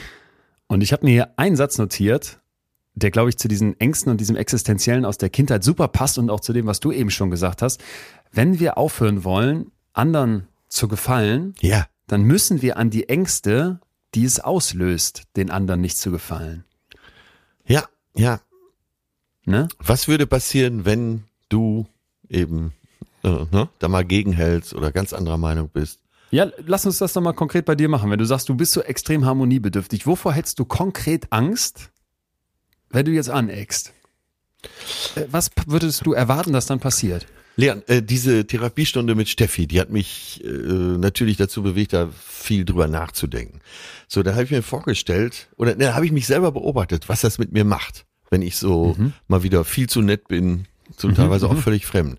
Und das Muster, was ich in mir habe und auch wirklich erkenne und spüre in dem Moment, wo sich, wo ich auch körperliche Reaktionen zeige, ist, dass der andere, äh, dass er sich umdreht und weggeht und weg ist. So, und dann, äh, das macht mir schon Angst, wenn ich mir das vorstelle. So, und das nächste, was ich mir vorstelle, ist jetzt neuerdings, das sei, ja und dann? Und das habe ich mich nie gefragt. Ja und dann? Ja, dann ist er weg. Ja, und wäre das wirklich so schlimm? Nö, Ja. wäre gar nicht so schlimm.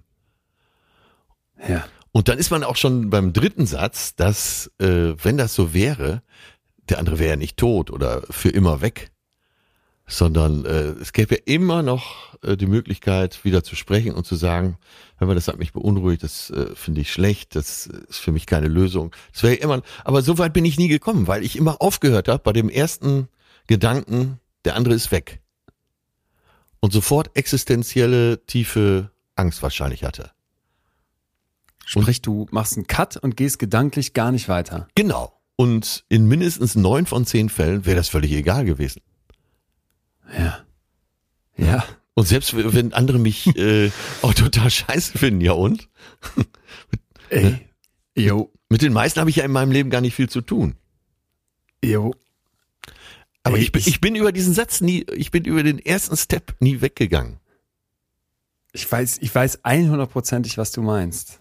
Ich habe ich hab so oft, und ich wollte, ich habe mich jetzt, jetzt klang es vielleicht eben so, als wäre ich irgendwie der harte Haudegen da, aber es war ich nur in bestimmten Situationen, auch vor allem nur in denen, in denen ich schon sehr bewandert war, weil wir eben jahrelang diese Partys verhandelt und organisiert Ja, haben, irgendwelche ja. Konditionen mit den Clubbetreibern. Jetzt, wenn es so um neuere Sachen geht, ums Buch, um weiß ich nicht, was ich sonst so eben mache, äh, ne, um, um keine Ahnung, man ist in ver- verschiedensten Projekten drin und merkt halt, da wird ja immer wieder verhandelt und irgendwas diskutiert und was kriegt man zugestanden und was muss man selber zugestehen.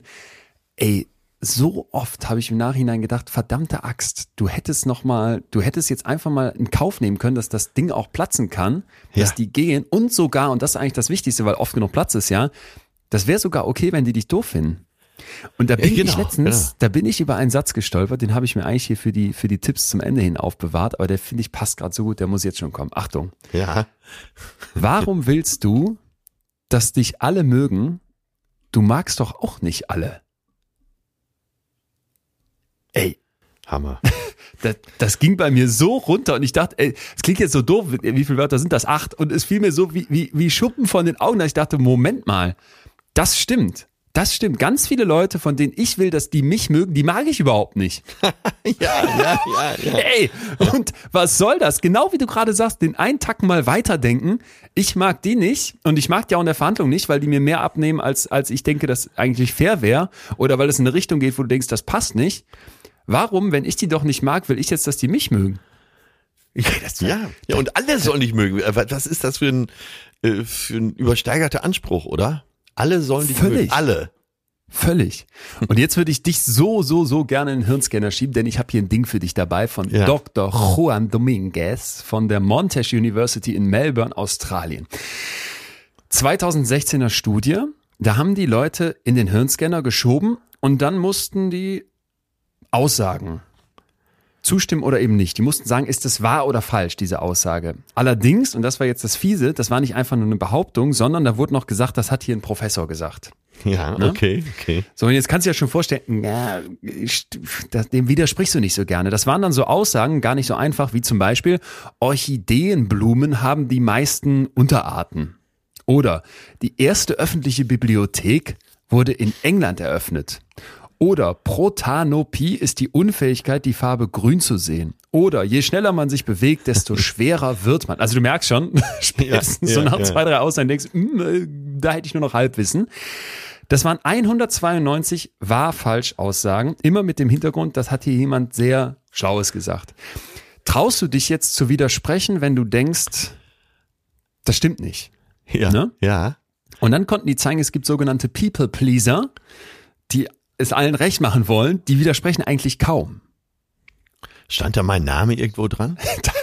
Deswegen sage ich gerade, ich würde die, ich würd die so gerne da reinschieben, weil jetzt kommt's. Ja. Die können jetzt zeigen, dass bei denen ein Netzwerk von Hirnregionen in den seltenen Momenten anspringt, in denen die widersprechen, dass man so von der Aktivität her bei den anderen eben nicht finden kann. Und zwar ist der mediale präfrontale Kortex, der eben vor allem mal bei der Entscheidungsfindung vermittelt und die anteriore Insula, die unter anderem so bei dem bei sozialen Emotionen und beim Körperempfinden beteiligt ist. Wie immer gilt, das lässt sich ist jetzt stark vereinfacht, ne? Aber wir können also nochmal vereinfacht gesagt, wir finden hier Aktivitäten in Hirnregionen, die wir bei anderen Leuten nicht feststellen. So klar ist das. So klar ist das, sprich Menschen, die nicht gerne widersprechen, die da findest du auch das dann im Hirn, dass die plötzlich extrem reagieren, wenn sie dann mal widersprechen. Also da kommt dann irgendwann so eine Aussage, ich weiß jetzt nicht mal, alle Tulpen sind lila. Ja. Dann sagst du, Moment mal, nee, nee, es gibt doch auch orange, rote, gelbe. Nein, ich widerspreche. Und dann ballert dein Hirn, weil du als People-Pleaser das eigentlich überhaupt nicht magst. Und man geht eben davon aus, dass die, die kognitive Dissonanz, dass sie damit besondere Schwierigkeiten haben. Kognitive Dissonanz, wir erinnern uns, irgendwas, was ja. du machst oder tust, passt eigentlich nicht zu deinen Vorstellungen. Ja. Ne? Und das ist dann natürlich etwas, was die, was die im Grunde genommen besonders herausfordert, weil du möchtest nicht widersprechen, irgendwie einem Professor und gleichzeitig, na jetzt klingt's aber so falsch, ich muss doch was sagen. Ja, und man geht davon aus, so die Forschenden, dass das mit einem erhöhten psychischen Stress und Unbehagen dann einhergeht. Sprich, ich habe da überhaupt keinen Bock zu widersprechen. Ja. So, dann, äh, okay, verstanden. Jetzt die Frage natürlich. Was tun? Ja, Äh, gegen die, wenn du, wenn du das so sagst, so wissenschaftlich, dann Ja. entsteht eben diese, oder man hat diese kognitive Dissonanz. Äh, bleibt ihr halten? Kann ich in dem Moment was tun? Äh, Vielleicht- Muss, mich, muss ich operiert werden? Vielleicht kommen wir mal in den Bereich, wo wir, wo wir ins Praktische übergehen und wo wir vielleicht nochmal diese zwei Seiten auch haben, weil wir haben ja auch schon eingangs gesagt, dass du, Atze, an einem Tisch sitzt und erstmal ein Bestreben hast, jetzt keinem auf den Keks zu gehen, vielleicht auch gemocht zu werden, eine schöne Atmosphäre schaffst. das ist auch ein Pluspunkt. Ne? Das mag in anderen Situationen vielleicht nicht so gut sein. Ja, da bin ich auch stolz drauf. Das, Das, das, das meine ich auch ernst. Das meine ich auch ernst. Da, wenn man da jetzt sagen würde, das ist falsch, glaube ich, das wäre ungerecht, weil natürlich, da hast du jedes Recht so. Und vielleicht sollten wir in Zukunft, wenn wir da so sitzen, das dualistische Harmoniemodell im Hinterkopf haben. Klingt sperrig, aber wie immer hier nehmen wir das auseinander. Ja. Und zwar gibt es nach diesem dualistischen Modell der Harmonie, dual, man vermutet vielleicht schon, zwei verschiedene Wege, um harmonische zwischenmenschliche Beziehungen zu erhalten. Und zwar erstens der Disintegration Avoidance Weg, der Desintegrationsvermeidungsweg, ja, oder Harmony Enhancement, Harmonie Erhöhung, Verbesserung. Ja, ja. Und es ist jetzt, klingt jetzt stumpf, aber manchmal ist es doch, ist es doch schön, wenn die Sachen auch einfach stumpf sind. Es gibt einen schlechten und einen guten Weg. Der schlechte Weg ist der Desintegrationsvermeidungsweg. Wenn ich versuche, Disintegration Avoidance, ne, aufrechtzuerhalten, also ich versuche alles, wo es so in die Richtung geht, eine Konfrontation, also eine Disintegration. Wir integrieren uns nicht, sondern wir bewegen Ja. uns auseinander, ne? Wenn ich das immer vermeide, indem ich zum Beispiel die ganze Zeit direkt den Kompromiss eingehe oder die eigenen Interessen opfer, dann habe ich eine unglaublich hohe Sorge um mein eigenes Selbst, aber es geht mir gar nicht so sehr um die anderen. Ich möchte die harmonische Beziehung aufrechterhalten aus einem egoistischen Grund. Und das war eben gut, dass du es auch gesagt hast. Ja, das ist eigentlich gen- total egoistisch. Genau, darum geht's auch, eben.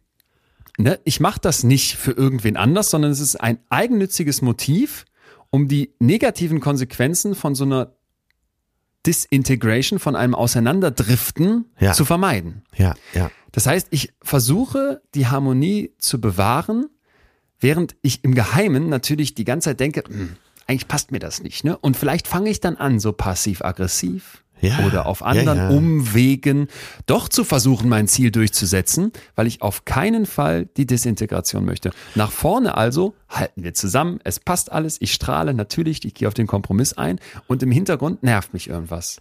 Genau. Es ärgert mich, ich schlepp's mit mir rum. Und das ist genau die Stelle und der Moment, wo du den anderen aus egoistischen Gründen die Möglichkeit nimmst, adäquat auf dich zu reagieren, weil sie gar nicht genau wissen, was du willst. Yes, man. Und da haben wir, glaube ich, schon gerade einen ganz dicken Nagel ins Bett Ja, Brett super, geschlagen, weil super. das ist ähm, super wichtig, sich nochmal klar zu machen, das machst du nicht für andere. Genau, Du machst das, ist nicht, es. weil du bist nicht wirklich nett dabei. Du bist Nein. ein egoistisches, wie hast du noch gesagt, das ist hinterfotzig. Du bist ein egoistisches Arsch in dem Moment. Ja, genau. Es ist hinterfotzig, das immer so zu machen. Und wie du schon sagtest, oft führt es dann dazu, ob man sich dessen bewusst ist oder nicht, dass man vielleicht äh, passiv-aggressiv wird. Nicht, Ne? als, nicht, nicht vielleicht äh, als totales Konzept, aber da reicht's ja auch schon in kleinen Dosen. und können uns tausend weitere Sachen vorstellen. Du fängst vielleicht an, den anderen so ein bisschen zu boykottieren oder statt jetzt offen anzusprechen, aber es hat mich genervt, dass du da letztens einfach dich nicht mehr gemeldet hast, ne? Ja, Äh, ja. Weil du wolltest ja nicht sagen, ich habe in zwei Wochen keine Zeit für dich, du hoffst ja, da passiert noch was, äh, la Atze.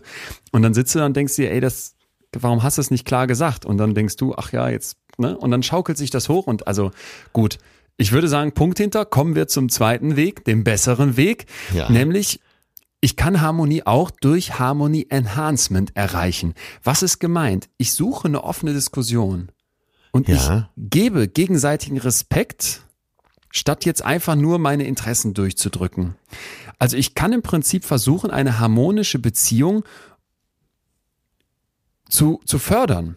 Ja. Ja, indem ich im Prinzip sage, ich sehe einen Wert in Unterschieden und ich befürworte, dass wir hier harmonisch rausgehen, aber ich glaube, um da wirklich hinzukommen, können wir uns erstmal streiten, wenn wir danach eine aktive Versöhnung angehen. Ja, das ist ja das, was ich eben meinte. Es gibt ja dann immer noch mal genau diesen Weg, eine aktive Versöhnung. Und das ist ja auch alles viel respektvoller, oder? Genau. Also im Prinzip, dass ich sage, hier wird nichts unterdrückt, hier wird nichts unter den Teppich gekehrt, ich muss nichts verschieben, sondern ich sage, hey, mir ist Harmonie wichtig und mir ist sie verdammt wichtig. Aber statt dass ich die durch die Konfliktvermeidung erreiche, sage ich, okay, es kann auch mal einen Konflikt geben und da geht es nicht darum, sich zu beleidigen oder gegenseitig fertig zu machen, sondern es darf ja alles in einem, in, in einem geregelten Rahmen ablaufen.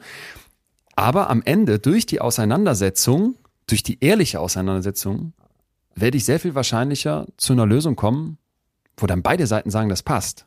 Und dann Ja. habe ich einen Respekt geschaffen und die Harmonie im Zweifel noch viel mehr erhöht, als wenn ich vorher sage, ich versuche die aufrechtzuerhalten, indem ich so drumrum schiffe Ja, in dem schlechteren ja, Weg, ja. den wir eben hatten, indem ich die Desintegration vermeide. Ja, absolut verständlich und nachzuvollziehen. Ich glaube, das war schon einiges Atze. Hast Ja, du eine ich- kleine Zusammenfassung, ein Wrap-up bis hierhin. Ich habe äh, ich habe ein bisschen Herzklopfen. Erstmal, weil du mich äh, einmal mit dieser wir reden ja über die Harmoniesucht, äh, jetzt Ja. äh, negativ ausgedrückt, äh, mein Fall, dass man eben versucht, jeden Konflikt zu vermeiden und im Zweifel äh, vielleicht so hinterfotzige Wege findet, äh, dann doch noch zu seinem Recht zu kommen. Oder Ja. aber ich vermeide bewusst jetzt jedes Fremdwort. Ich habe mir eben auch mitgeschrieben, aber um das äh, zu resümieren. Oder wir sagen, ich gehe in den Konflikt, ich gehe in den konstruktiven Konflikt, ich zeige Respekt meinem Gegenüber, dass ich sage, lass uns das offen diskutieren. Und wenn wir verschiedener Meinung sind, werden wir sicher einen Weg finden, auch wieder in Frieden hier auseinanderzugehen. So. Und Ja. äh, ich darf vielleicht an dieser Stelle, weil wir das vorher noch nicht gemacht haben, ich glaube, mit unseren beiden Beispielen, du hast von dir erzählt, ich habe von mir erzählt, dass wir vielleicht mal ein paar Zuschriften vorlesen. Und die gehen Sehr doch gern. alle so in eine gleiche Richtung. Pia zum Beispiel schreibt uns, ich zum Beispiel hasse Streit. Ich halte ihn nicht einmal aus, wenn andere sich streiten und ich nur daneben sitze. Hallo, da bin ich auch. Dann wechsle ich für diese Menschen häufig auch gern mal das Thema oder versuche zu schlichten. Geil, ja, kenne Ja, oh Gott, ja. Für mich fühlt sich eine erhobene Stimme, man muss ja nicht mal schreien, an wie ein Schlag ins Gesicht. Und Krass. ich ziehe mich dann automatisch, auch körperlich sichtbar, zusammen und zurück, wenn jemand streitet. Ich bin da einfach sehr sensibel und versuche jegliche Diskussion zu vermeiden, weil ich auch sehr nah am Wasser gebaut bin. Alles auch meine Person und mich und ich mich danach tagelang damit beschäftigen muss. Ich kann allerdings nicht sagen, ich hätte irgendwie jemals etwas Schlechtes erlebt, sondern glaube eher, ich habe das Streiten nie gelernt. Ja. Aber der Unterton ist auch hier, meine liebe Pia, äh, ähnlich wie bei mir. Eigentlich bin ich doch toll in, diese, in dieser Strategie. Und da haben wir jetzt gelernt, na ja, da muss man Und, wei nach- und weißt du, äh, was noch drin steckt, was ich gerade sofort dachte, es ist nie zu Ende gedacht, in dem Sinne, dass ich, Ja. sag, ich, ich streite mich ja gar nicht. Ja. Und da muss ich gerade an Ängste denken, weil wir haben auch gesagt, noch kurz das Wrap-up vielleicht erweitern. Du hast im Zweifel irgendwelche Muster als Kind mitbekommen und hast scheust etwas, hast Angst davor. Ja, und ja. eine Angst hält sich natürlich super aufrecht, wenn ich mich ihr nicht stelle. Ja. So dass ich Pia jetzt ganz klar raten würde, bring mal deinem Hirn über die Praxis bei, dass es vielleicht auch anders ist. Gehe mal bewusst in einen Streit rein, Ja. nimm ihn dabei wahr und eine Angst lässt ja dann nach, wenn ich mich ihr stelle. Genau was du gesagt hast, ey, dann dreht mir jemand mal den Rücken zu und geht weg. Und vielleicht sind wir danach auch überhaupt nicht mehr befreundet oder finden uns tierisch doof. Aber was wäre daran so schlimm? Oder äh, benenne deine Angst. Sag zu deinem Gegenüber, pass auf, ich mache jetzt mal was, da habe ich eigentlich total Angst vor und ich hoffe, du verstehst mich da zumindest ein bisschen. Eigentlich kann ich das nicht, aber ich möchte mit dir jetzt mal wirklich darüber sprechen. Und es fällt mir sehr schwer, was ich jetzt zu dir sage, aber bitte respektier mich da mal. Ja. Ja. Anna schreibt uns, äh, genau mein Thema. Ist mittlerweile ein richtiges Problem von mir geworden, beziehungsweise kann ich jetzt das Ganze als Problem wahrnehmen. Vorher dachte ich, dass eben meine Persönlichkeit so sei, aber in Wahrheit ist das von meiner Mutter an mich weitergegeben worden. Bloß kein Streit, lieber alles runterschlucken, um die Harmonie aufrechtzuerhalten. Dazu hat sie noch so Regenbogen da eingeführt. Während man im Inneren schreien oder weinen will. Wie ungesund das ist, habe ich ab Mitte, Ende 20 bemerkt und wie das meine Mutter kaputt macht, so ein People-Pleaser zu sein. Brauchte aber lange, bis ich das gemerkt und erkannt habe. Ja. Moment, steht da People Pleaser? Ja. Hammer. Also äh, Ja. sie ist schon mit beschäftigt, ne? hat sie sich offenbar schon mit beschäftigt. Und ich glaube, das geht ja ganz vielen so. Und man hat dann so gleichzeitig, dass du, das, das haben wir hier auch schon öfter gesagt, man sich damit ja arrangiert. Du merkst, ich bin total harmoniebedürftig, nicht wirklich in der Lage zu streiten, aber statt dagegen was zu tun, mache ich einfach so weiter. Ja. Schlepp die Angst im Hinterkopf mit mir rum, stelle mich ihr nie, halte sie immer eine Armlänge auf Abstand, weil ich sage, ach, dann vermeide ich lieber den Streit, bevor ich Ja, einmal die ja. Angst dahinter wirklich angucke. Du, es sind Zuschriften dabei, äh, sowohl von Männern als auch Frauen, dass sie sagen, ich breche dann lieber äh, manchmal den Kontakt ab, als mich Ja. dem Konflikt zu stellen. Ghosting. Und Ja. ja. Krass. Nur damit, da siehst du mal, wie existenziell das dann in uns drin ist. So heftig. Und diese Erkenntnis, wie gesagt, nach einer Stunde mit Steffi Stahl, war wirklich, ich Idiot, warum mache ich denn den zweiten und den dritten Schritt nicht? Was soll passieren? Ja. Mhm. Ich glaube, Zeit für ja, Lösung. ein Finale, denn genau, wir müssen uns, wir müssen uns dem Ganzen jetzt hier nähern und das angehen. Und ich, ich weiß gar nicht, ob wir jetzt eine Bulletliste machen. Lass uns doch äh, gucken, dass wir es jetzt mal ganz praktisch nicht, alles hier reinbringen. Brauchen wir, brauchen nicht, ne? wir brauchen nicht, äh, genau, wir brauchen nicht mitzählen, aber äh, wir können ja mal sagen, was wir was wir gelernt haben und wo ja. Ansatzmöglichkeiten sein. Dann, dann ja. möchte ich erstmal allen, die sagen, ach, ich arrangiere mich irgendwie damit, ich ja. gehe so durchs Leben, sagen, Vorsicht. Es gibt so eine toxische Niceness, dieses Nettsein um jeden Preis. Geil auf ne? den Punkt gebracht, ja. Und da wird eben gezeigt, immer wieder in Studien, zum Beispiel von der Notre Dame University in Indiana, dass Männer, die als besonders angenehm, nett, locker, kooperativ angesehen werden, 18 Prozent weniger Geld verdienen als Männer, die weniger angenehm waren. Bei Frauen war dieser Gehaltsunterschied immerhin noch 5 Prozent, wo man vielleicht schon mal wittert, ja, es lohnt sich im Zweifel auch mal dann nicht ganz so nett zu sein, vielleicht gerade im beruflichen Kontext, wo wir besonders Angst haben, uns mit unserer Chefin zu streiten, weil die ist es doch gewohnt, kritische Gespräche zu führen und wir ja gar nicht, dass man dann eben doch mal Kante zeigt. Und liebe Leute, als Chef, der ich selber viele Gehaltsgespräche führe, Einstellungsgespräche, sonstige Verhandlungen, jedes Mal erlebe ich, dass ich denke, Leute, ihr fordert unter dem, was ich bereit wäre zu geben. Ja. Es ruft mich jetzt keiner an aus dem Team hier. Nein. Aber äh, schon so oft habe ich gedacht, Moment mal, ist jetzt was her, aber ich habe das früher wirklich viel, viel, viel gemacht. Ja, super, dass du nur so wenig forderst, da bin ich doch total mit d'accord. Und äh, wir haben das jetzt bei uns in der Firma so gemacht, dass wir uns im Prinzip auf so eine regelrecht darauf geeinigt haben, lass uns uns zusammen streiten.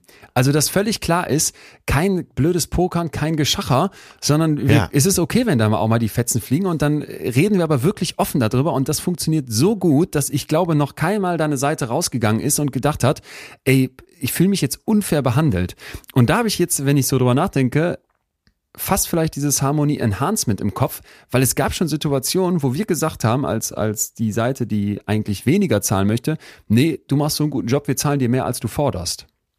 Ja. Und ja, dann entsteht ja. natürlich auch eine ganz andere Vertrauensbasis, weil klar ist, hier wird nicht irgendwie rumgedruckst, rumge, rumgeeiert, sondern äh, okay, ich kann mich darauf verlassen, dass beide, dass die auch daran interessiert sind, dass ich hier fair und gut bezahlt werde und dann geht das auch in diese Richtung. Das mal als erster Punkt von mir. Ja, ein Punkt von mir betrifft mich total. Äh, ich habe mir den aufgeschrieben unter Selbstreflexion. Um mhm. Harmoniesucht, eben auch meine Harmoniesucht zu überwinden, ist es für mich und für auch für viele andere nötig, die Auslöser zu entfernen. Mhm. Mach dir selber klar, also dieses Reflektieren, wie das sehr aus deiner Kindheit kommt und entschließ dich einfach für dich selber, dieses Muster aufzulösen, über Bord zu werfen. Ne, zu Notbesuch mhm. dann auch ein Seminar oder äh, lass dich mal coachen.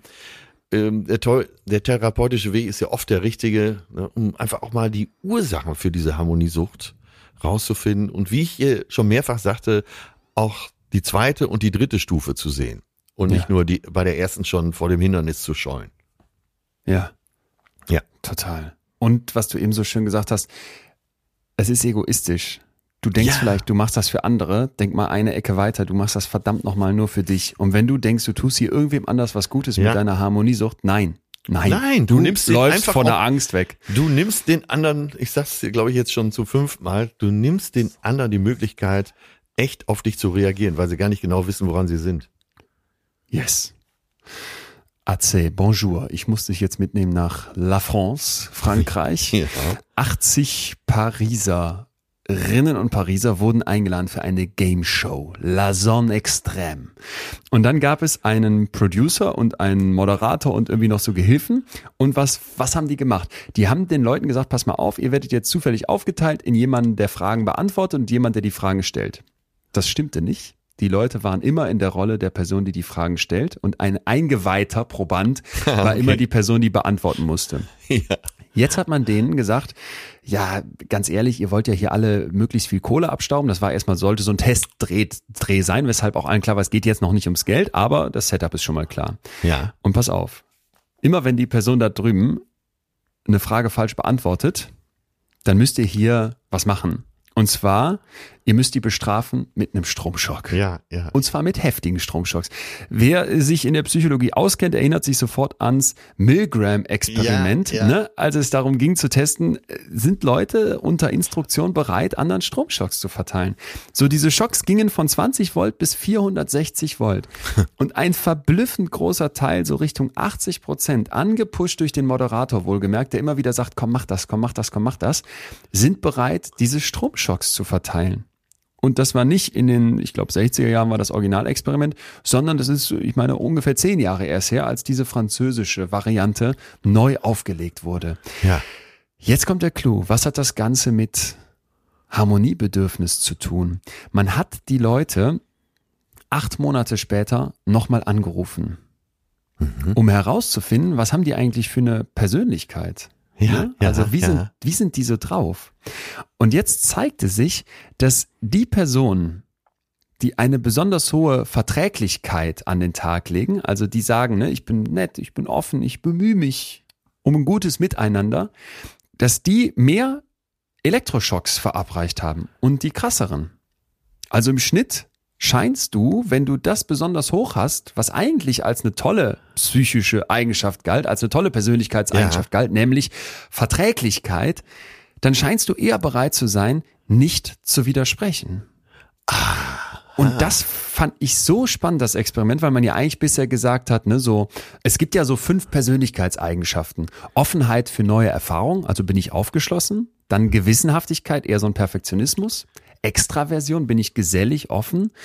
Und Verträglichkeit, nehme ich Rücksicht, ne, was wir gerade hatten, bin ich vielleicht eher so harmonisch, kooperationsbereit und Neurotizismus, also so eine emotionale Labilität. Und man ging davon aus, dass dieses Verträglichkeitsding in der Persönlichkeit was total Gutes ist. Toll, wenn du davon viel hast. Und jetzt kann man eben zeigen, Moment mal, da kann es auch ein zu viel geben, weil du gehorchst blind, statt Ja. zu widersprechen und machst etwas, weil man dich drum bittet. Ne? Der Moderator sagt, das Spiel funktioniert so, wo man eigentlich sagen muss, das ist komplett falsch. Und das, das hat mich nicht mehr losgelassen, als ich das las, weil ich finde dieses Stromschock-Experiment sowieso schon schockierend über uns Menschen, was das aufdeckt, dass es repliziert werden konnte, natürlich nochmal. Und dann zu zeigen, hey, das trifft aber nicht auf alle Menschen gleich zu, sondern gerade auf die, die besonders so auf Harmonie aus sind, die, die gehorchen da besonders schnell, da denke ich mir, oha, Ja. das sollte uns eine Mahnung sein. Ja. Das sind alles genau diese, diese Seiten, die man immer wieder bedenken muss. Und äh, weil so Harmonie gilt ja durchweg als positiv. Ne? Das, damit wird ja auch geworben in verschiedenen, für verschiedenste Produkte. Und das, genau das, was du jetzt sagst. Und äh, eben auch vorher.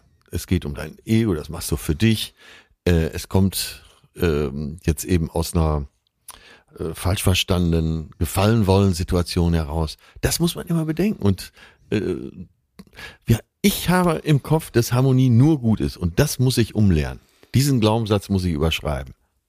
Spätestens jetzt mit diesem, mit La Sonne Extrême, dem französischen Fernsehspiel, kannst du das ja vielleicht dazu im Hinterkopf haben.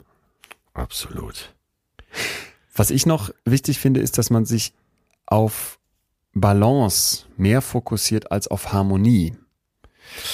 Also, Ja, da passt ähm, von meiner Seite vielleicht genau dazu, dass ich sage, sei ehrlich und authentisch. ja, Und das andere ist ja vielleicht auch ein falsches Gesicht. Das muss man ja auch mal so ganz krass sagen. Authentizität beinhaltet, äh, dass du einen Standpunkt hast, der auch vielleicht unangenehm ist. Und ähm, ja, diese, wie hast du es eben ausgedrückt, toxische Niceness ist ja vielleicht auch das falsche Gesicht. total. Authentizität ist manchmal schwierig, aber von wem sind Fast wir? immer. Ja, aber äh, von wem sind wir denn wirklich begeistert im Leben? Dass man sagt, ja, der ist manchmal ein bisschen sperrig, aber bei dem weißt du immer, woran du bist. Der ist total authentisch oder das ist äh, sehr authentisch. Das sind die Originale, wo alle zu aufschauen und vielleicht Ja. gerne mit zusammen sind. Und nicht nur Ja. zu denen, äh, die immer nett sind. Ja. Deine So- so Liebe absolut. klebt, gibt's doch von Herbert Grönemeyer. Ein Titel, Deine Liebe klebt, du gehst mir auf den Geist. Worte wie Wasser. Ja. Und man Also- muss nicht immer nett sein, um gemocht zu werden. Man muss nicht nett sein und ich finde, wenn man sagt Balance statt Harmonie, dass man Ja. sich mal klar macht, ein Balanceakt ist ja zwischen zwei Polen. Ja. Und dieses Tanzen hin und her und vielleicht sich auch mal kebbeln, streiten, verhandeln, das ist für mich eine Balance finden. Wo passen dann irgendwann die gegenseitigen Interessen zueinander. Dann habe ich eine Balance gefunden. Und wenn ich Harmonie als etwas Gutes jetzt nochmal betrachten möchte, das wollen wir ja nicht vom Tisch kehren, dann wäre das für mich so ein, im Prinzip eine Koordination mehrerer solcher Balanceakte. Aber dann ist die Harmonie, wenn sie gesund ist, ein Ding, was sich aus ganz vielen solcher Balanceakten zusammensetzt. Und dann gucke ich auf die einzelnen Akte und prüfe halt, okay, jeweils in dem kleinen Streitpunkt in der Beziehung gehen wir in diese Richtung, bei dem anderen in diese Richtung und hier haben wir die Mitte gefunden. Und dann betrachte ich die Harmonie halt als etwas, was aus ganz vielen solcher Balanceakte sich zusammensetzt und dann habe ich es, finde ich, aus meiner Sicht viel überschaubarer, weil ich in jedem einzelnen Balanceakt nachjustieren kann und dann ein Streiten auch okay wird. Stimmt. Und du musst gar nicht so viel Parameter im Kopf behalten, als wenn du versuchst, so alle Töpfe zu bedienen. Ja. Wenn ich sag, sei ehrlich, dann meine ich, sei ehrlich auch zu dir. Weil der Selbstbetrug klappt ja da an der Stelle immer am besten. Ja, ja, ja, absolut. Und dann vielleicht noch, was wir gesagt haben, dass du, dass du dich anfängst mit der Vorstellung anzufreunden, andere zu verärgern. Also Ja, das ist mir ja, mittlerweile ja. so wichtig, dass ich manchmal denke, es ist auch, es ist, man muss es ja eher so rumsehen. Es wäre falsch, wenn sich nie einer über mich ärgert. Wenn ich in dem, was ich tue, und ich mache verschiedene und für mich auch viele Sachen, wenn ich da nicht anecke, dann mache ich es nicht krass genug. Wenn ich da versuche, wie so ein Aal durchzukommen und nie mal irgendwo anzuecken, nicht mal doof gefunden zu werden, tja, dann ist es, wie wir es damals mit der Komfortzone beim berühmten Lev Vygotsky hatten. Ah. Dann habe ich mich nicht weit genug vom, äh, vom kleinen Teller rausgetraut und Ja. bin vielleicht auch mal auf den Pizzateller übergegangen, wo es dann vielleicht nicht mehr so ganz meine Komfortzone ist. Aber sich mit der Vorstellung anzufreuen, andere zu verärgern, das werde ich in nächster Zeit äh, definitiv probieren. Ich auch, sogar bei dir. Trau dich. Trau dich, Atze. Ah, ich habe heute so ein schönes Schlusszitat, freue ich mich jetzt schon drauf. Hast du denn vorher noch, äh, noch andere Punkte? Ich hätte noch viele andere Punkte, aber äh, ich finde so drei, vier, fünf, äh, wenn man die erstmal befolgt, dann kann man vielleicht sich dann auf dieser höheren Stufe ja, ähm, viele Sachen kann man trainieren. Du hast eben von deinem Bruder gesprochen, Ja. der sich selber Gitarre spielen beigebracht hat. Und Ja. ähm, ja, Durchsetzungskraft kann man auch achtsam trainieren. Und äh, ja, und äh, Können kommt auch vom Wiederholen oft. ja. Und das ist es. Äh, Trau dich einfach jetzt mal öfter, das zu tun. Das muss ja, muss ja nicht mehr gleich den ganzen Wald umhacken. Vielleicht reicht's ja schon, an einem Baum zu schütteln. Und alles, was man trainiert, geht einem leichter von der Hand. Ja. Oder von der Seele von mir aus auch. Ja. Ja, ja, du wirst dann besser streiten, wenn Ganz du auch mal praktisch. streitest. Ganz praktisch, ja. Ich habe für dich noch einen Punkt von der University of Columbia, eine kürzlich durchgeführte Untersuchung, wo Leute Verhandlungen führen mussten. Ne? Also 338 Teilnehmerinnen und Teilnehmer mussten Verhandlungen durchführen und ihr Aggressionsniveau bewerten. So, Ja. die finden dabei einen Effekt, den sie Line Crossing Illusion nennen. Gemeint ist, dass ein Großteil der Leute denken, dass sie übertrieben sich durchgesetzt haben, ne, dass sie zu durchsetzungsfähig aufgetreten sind, Ja. während die anderen, die sie bewerten, sagen, bestimmt doch gar nicht. Ja. 57 Prozent der Leute sagen, dass sie durchsetzungsfähig waren, während sie in Wirklichkeit von den anderen als zu wenig durchsetzungsfähig betrachtet wurden. Der Punkt ist also, ich habe Angst, eine Linie zu überschreiten, wo ich zu krass auftrete, ne, wo ich zu aggressiv bin, Line Crossing. Ja. Es ist aber eine Illusion. Die Leute würden dir von Ah, okay, außen ja. attestieren, hör mal, hast du noch gar nicht gemacht.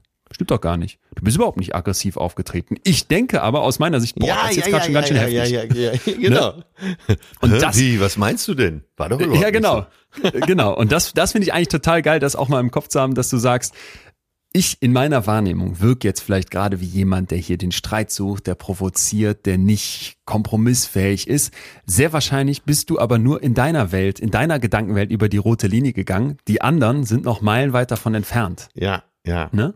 Also diese Line-Crossing-Illusion hat mir sehr gefallen, weil das habe ich auch schon ganz oft erlebt, dass ich dachte, boah, da war ich jetzt zu heftig und im Nachhinein sagt mir ein Kollege, der in der Verhandlung dabei war, sag mal, warum hast du ja nicht noch, ne, wir hätten doch noch, wieso bist du denn da so weich geblieben? Und du denkst, äh, ich war doch schon so hart und du warst es gar nicht. Ja, du drückst es jetzt schon wieder nett aus, warum auch nicht. Aber äh, vielleicht ist das auch so ein bisschen äh, egoistisch, dass du denkst, oh, da, da war ich wieder zu weit. Und die anderen sagen, wie? Was hast du denn? hast dich überschätzt. Ach so. Hier ganz groß drin. Ja, ja, ich weiß, was du meinst. Ja, Ja, natürlich weißt du das. Ich habe es ja gerade gesagt. ja. Oh. Du merkst, ich werde konfliktfähiger. Ja, ich wollte gerade sagen, ich, jetzt kann ich dir antworten. Das sind die Momente, in denen du mich nervst. Nein, das denkst du nur. Geil. Illusion, das ist eine Illusion, das ist eine Nervillusion. Ey, ein, einen letzten Punkt, Atze, müssen wir noch aufmachen. Da bin ich sehr, sehr, sehr gespannt, was du dazu sagst. Weil, wenn wir so viel über Harmonie und Harmoniebedürfnis sprechen, was ist denn eigentlich mit Selbstharmonie? Also wie sieht's denn eigentlich mit meiner inneren Harmonie aus? Und da denke ich manchmal, ich habe doch voll den Fokus bei all diesem Harmoniebedürfnis-Thema auf, wie gehe ich mit anderen um? Wie wirke ich auf externe Menschen? Ne? Was ist im Zwischenmenschlichen? Ja. Und verkenne vielleicht, gerade weil du es auch selber angesprochen hast, was ist eigentlich, bin ich selber mit mir in einer Harmonie, wo ich sagen kann, wo ich sicher sagen kann, ich, ich habe mich mit meinen Ängsten auseinandergesetzt, ich bin mit mir im Rein, weil ich da kannte, bekenne, wo ich sie will. Ich setze dem Burschenschaftstypen was entgegen, weil ich die Welt anders betrachte als er. Ich stelle mich nicht nur in den AfD-Stand, sondern mache vielleicht daneben noch einen eigenen Parteistand auf und bin für etwas. Genau. Also dieses fehlende Harmonie oder Harmoniebedürfnis in Bezug auf andere, dass man dabei vergisst, in sich selber reinzugucken, das blitzte heute an mehreren Stellen durch, als wir gesagt haben, es ist egoistisch, was du da machst. Ne? Es geht dir eigentlich um deine Interessen. Du wirst vielleicht Ja. hintenrum versuchen, die durchzusetzen. Du, Ja. du hast Angst vor deinen Ängsten und stellst dich ihnen nicht Furcht vor der Furcht. Dass ich da nochmal dachte, vielleicht zum Schluss, dass wir noch einmal über diese Selbstharmonie in uns drin sprechen, um überhaupt dann mit anderen eine gesunde Harmonie zu finden. Ja, das ist ja Was- was wahrscheinlich sagst auch du das, dazu? Äh, ja, mir kommt das direkt so vor äh, wie das Fundament für alles. Ne, Wenn du äh, keine Selbstharmonie hast, dann kann ja das Gebäude, was du darauf baust, nur wackelig sein. Das heißt, es ist ja die Grundlage für alles, dass du versuchst, ne, das wird ja niemand zu 100 Prozent erreichen, aber dass dieses Fundament einigermaßen stabil ist. Mhm. Weißt du, was ich meine? Ja, also ich muss mich, du sagst, ich, wenn, bevor ich jetzt überhaupt mit jemand anderem eine echt gesund harmonische Beziehung eingehen kann, brauche ich meine Harmonie. Zumindest mal, Es ist wir wollen ja nie es schwarz-weiß sehen, ne? aber genau, es würde mir helfen. Mhm. Da, total dabei. Ja. Wie, wie kriege ich es hin? Wäre jetzt, meine, wäre jetzt meine Frage, weil ich oft das Gefühl habe, vielleicht bist du im Äußeren manchmal dann noch nicht so ganz so auf der, in der, in der perfekten Balance, um es mal so zu sagen, aber dass, dass ich manchmal den Eindruck habe, in dir drin ist, ist, ist sehr, ist sehr harmonisch. Dann würde ich, naja, wie komme ich dahin? Äh, da würd, fallen mir jetzt spontan zwei Sachen ein. Erstmal, äh, hör nicht rein, versuch das für dich selber zu analysieren, was ich eben schon sagte. Mir war nicht klar, dass ich auch den zweiten und dritten Schritt noch machen kann. Äh, bin immer schon am ersten gescheitert, weil ich dumm genug war, nicht weiterzudenken. Und dadurch resultierend ergibt sich der zweite, äh, der zweite Ansatz. Wenn du für dich selber nicht dahin kommst, so wie ich, dann äh, ja, geh doch mal zu einer Therapiestunde. Geh doch mal zu jemandem, der professionell mit dir darüber sprechen kann. Das hilft echt oft weiter. So eine Reflexion von außen. Ich nehme also außen, um in mir drinne Ja, was zu verändern. Das finde ich schön. Und vielleicht für alle, die sagen, Therapiestunde kann ich mir nicht leisten, muss man ja auch ganz fair dazu sagen, kriege ich keinen Platz oder äh, vielleicht auch im Hinterkopf haben, dass die Plätze eh so voll sind, könnte man ja vielleicht da ansetzen, dass man sagt, man spricht mal mit, mit nicht, nicht so einer ganz direkten Person, also nicht mit deinem besten Freund, sondern mit vielleicht einer etwas entfernteren Person. ja, und vielleicht hast du ja jemanden im Umfeld, wo du denkst, naja, der macht so einen äh, schlauen Eindruck oder stabilen Eindruck. Das hat eigentlich so jeder. Ne? Ja. Äh, Total. Jemand im Umfeld, wo man denkt, die Meinung, seine Meinung ist mir wichtig. Und äh, oft kommt von daher schon irgendwas, was du so noch nicht bedacht hast. Wenn das der, wenn das der, äh, wenn der im Dorf der Guru wäre, würde ich hingehen zu seinen Gottesdiensten. Ja, genau. ja. Jetzt bin ich natürlich kolossal gespannt auf dein Schlusszitat. Ach, ich hatte so geschwankt. Ne? Ich, es gibt denn, ich verehre Christian Kracht als Schriftsteller so sehr. Äh, ich glaube, im Moment der erfolgreichste deutsche Schriftsteller, bekannt geworden durch äh, genau 20 Jahre her, ähm, Faserland. Und da kam ja so eine Trilogie, das, das zweite Buch war 1979 und der, der, äh, die letzten zwei Sätze in dem Buch sind, ich war ein guter Gefangener. Ich habe nie Menschenfleisch gegessen. Oh, okay, geiler Satz. Jetzt erlebt dich mal sprachlos.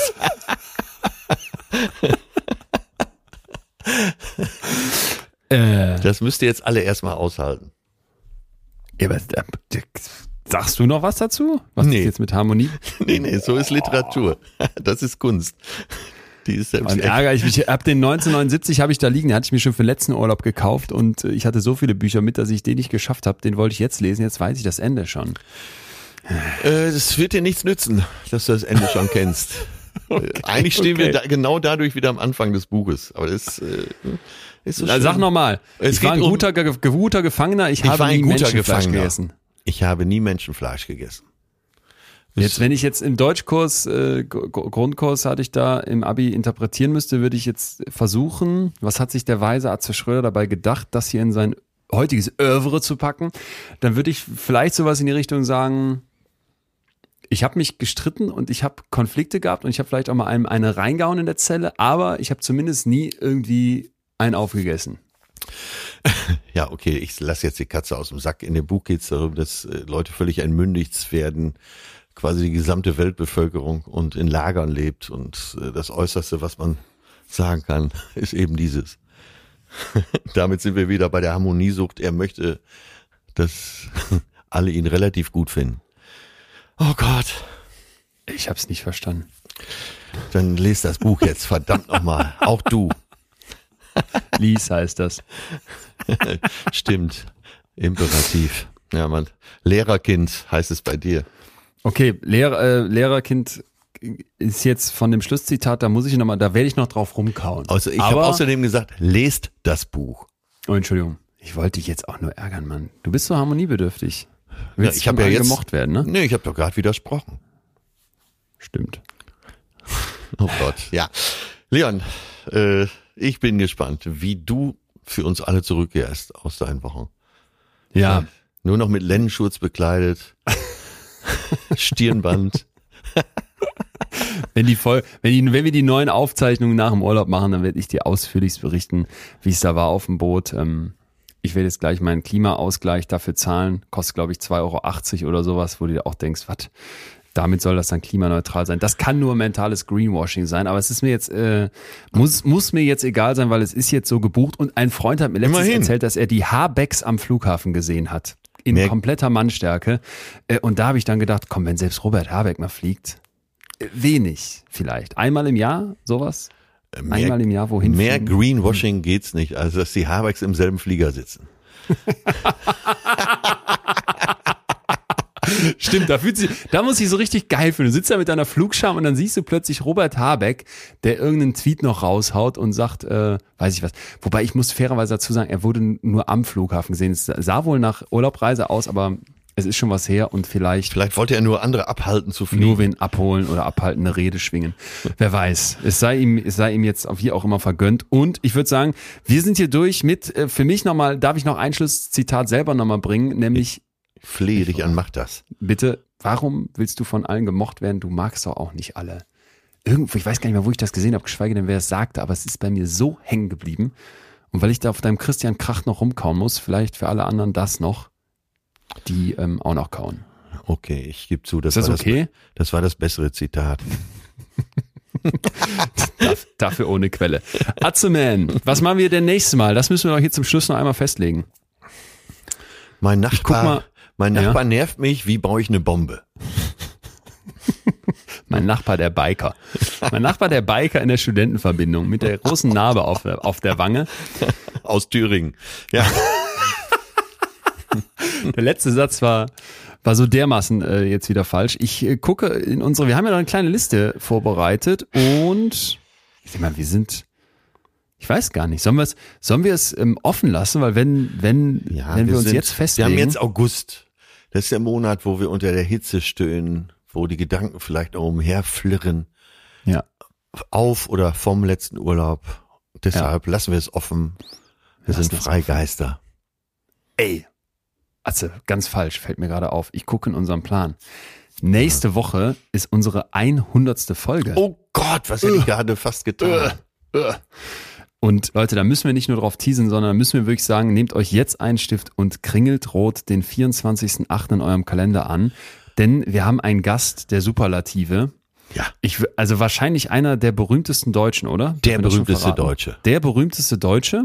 Ah, mm, weltweit nicht, aber innerhalb Deutschlands. Äh, Ja, innerhalb Deutschlands muss man dazu sagen. Ja. Einer der berühmtesten Deutschen und weil es unsere 100. Folge ist, haben wir natürlich nicht nur ein besonderes Thema, sondern ähm, mit ihm wirklich jemand, wo sich in, ein Gefühl schließt sich ein Kreis an der Stelle. So war es für mich. Ja, ja, ja. ja. Stimmt, es, stimmt, Es stimmt. war der, es passte so. Vielleicht hat passte der so, uns sogar letztendlich zusammengebracht. Da, das denke ich nämlich. Ja. Das denke ich nämlich. Ohne den, ähm, naja, mehr verraten wir nicht, weil Genau. äh, ein bisschen Spannung muss ja bleiben. Aber liebe Leute, wir würden uns riesig freuen, wenn ihr nächste Woche wieder hier dabei seid. Ja. Und äh, wenn ich in meinen schlauen Kalender gucke, ist die Woche drauf, bin ich ja schon fast aus dem Urlaub wieder da. Es kommt noch dann eine Folge, Ja. die wir schon vorher aufgenommen haben. Das verraten wir dann später mehr zu. Aber ansonsten, Atze, ey, ich freue mich so sehr, jetzt gleich meine Taschen langsam mal hier fertig zu packen. Ja, und, Und ich los zu gönn düsen. dir das. Ich gönn dir das so sehr. Also, bis ganz bald, mein lieber Bisschen Schatz. Tschüss, Leon. tschüss. Ihr Angelo Merker. Adios. So, Punkt. Das war Betreutes Fühlen. Der Podcast mit Atze Schröder und Leon Winscheid. Jetzt abonnieren auf Spotify, Deezer, iTunes und überall, wo es Podcasts gibt.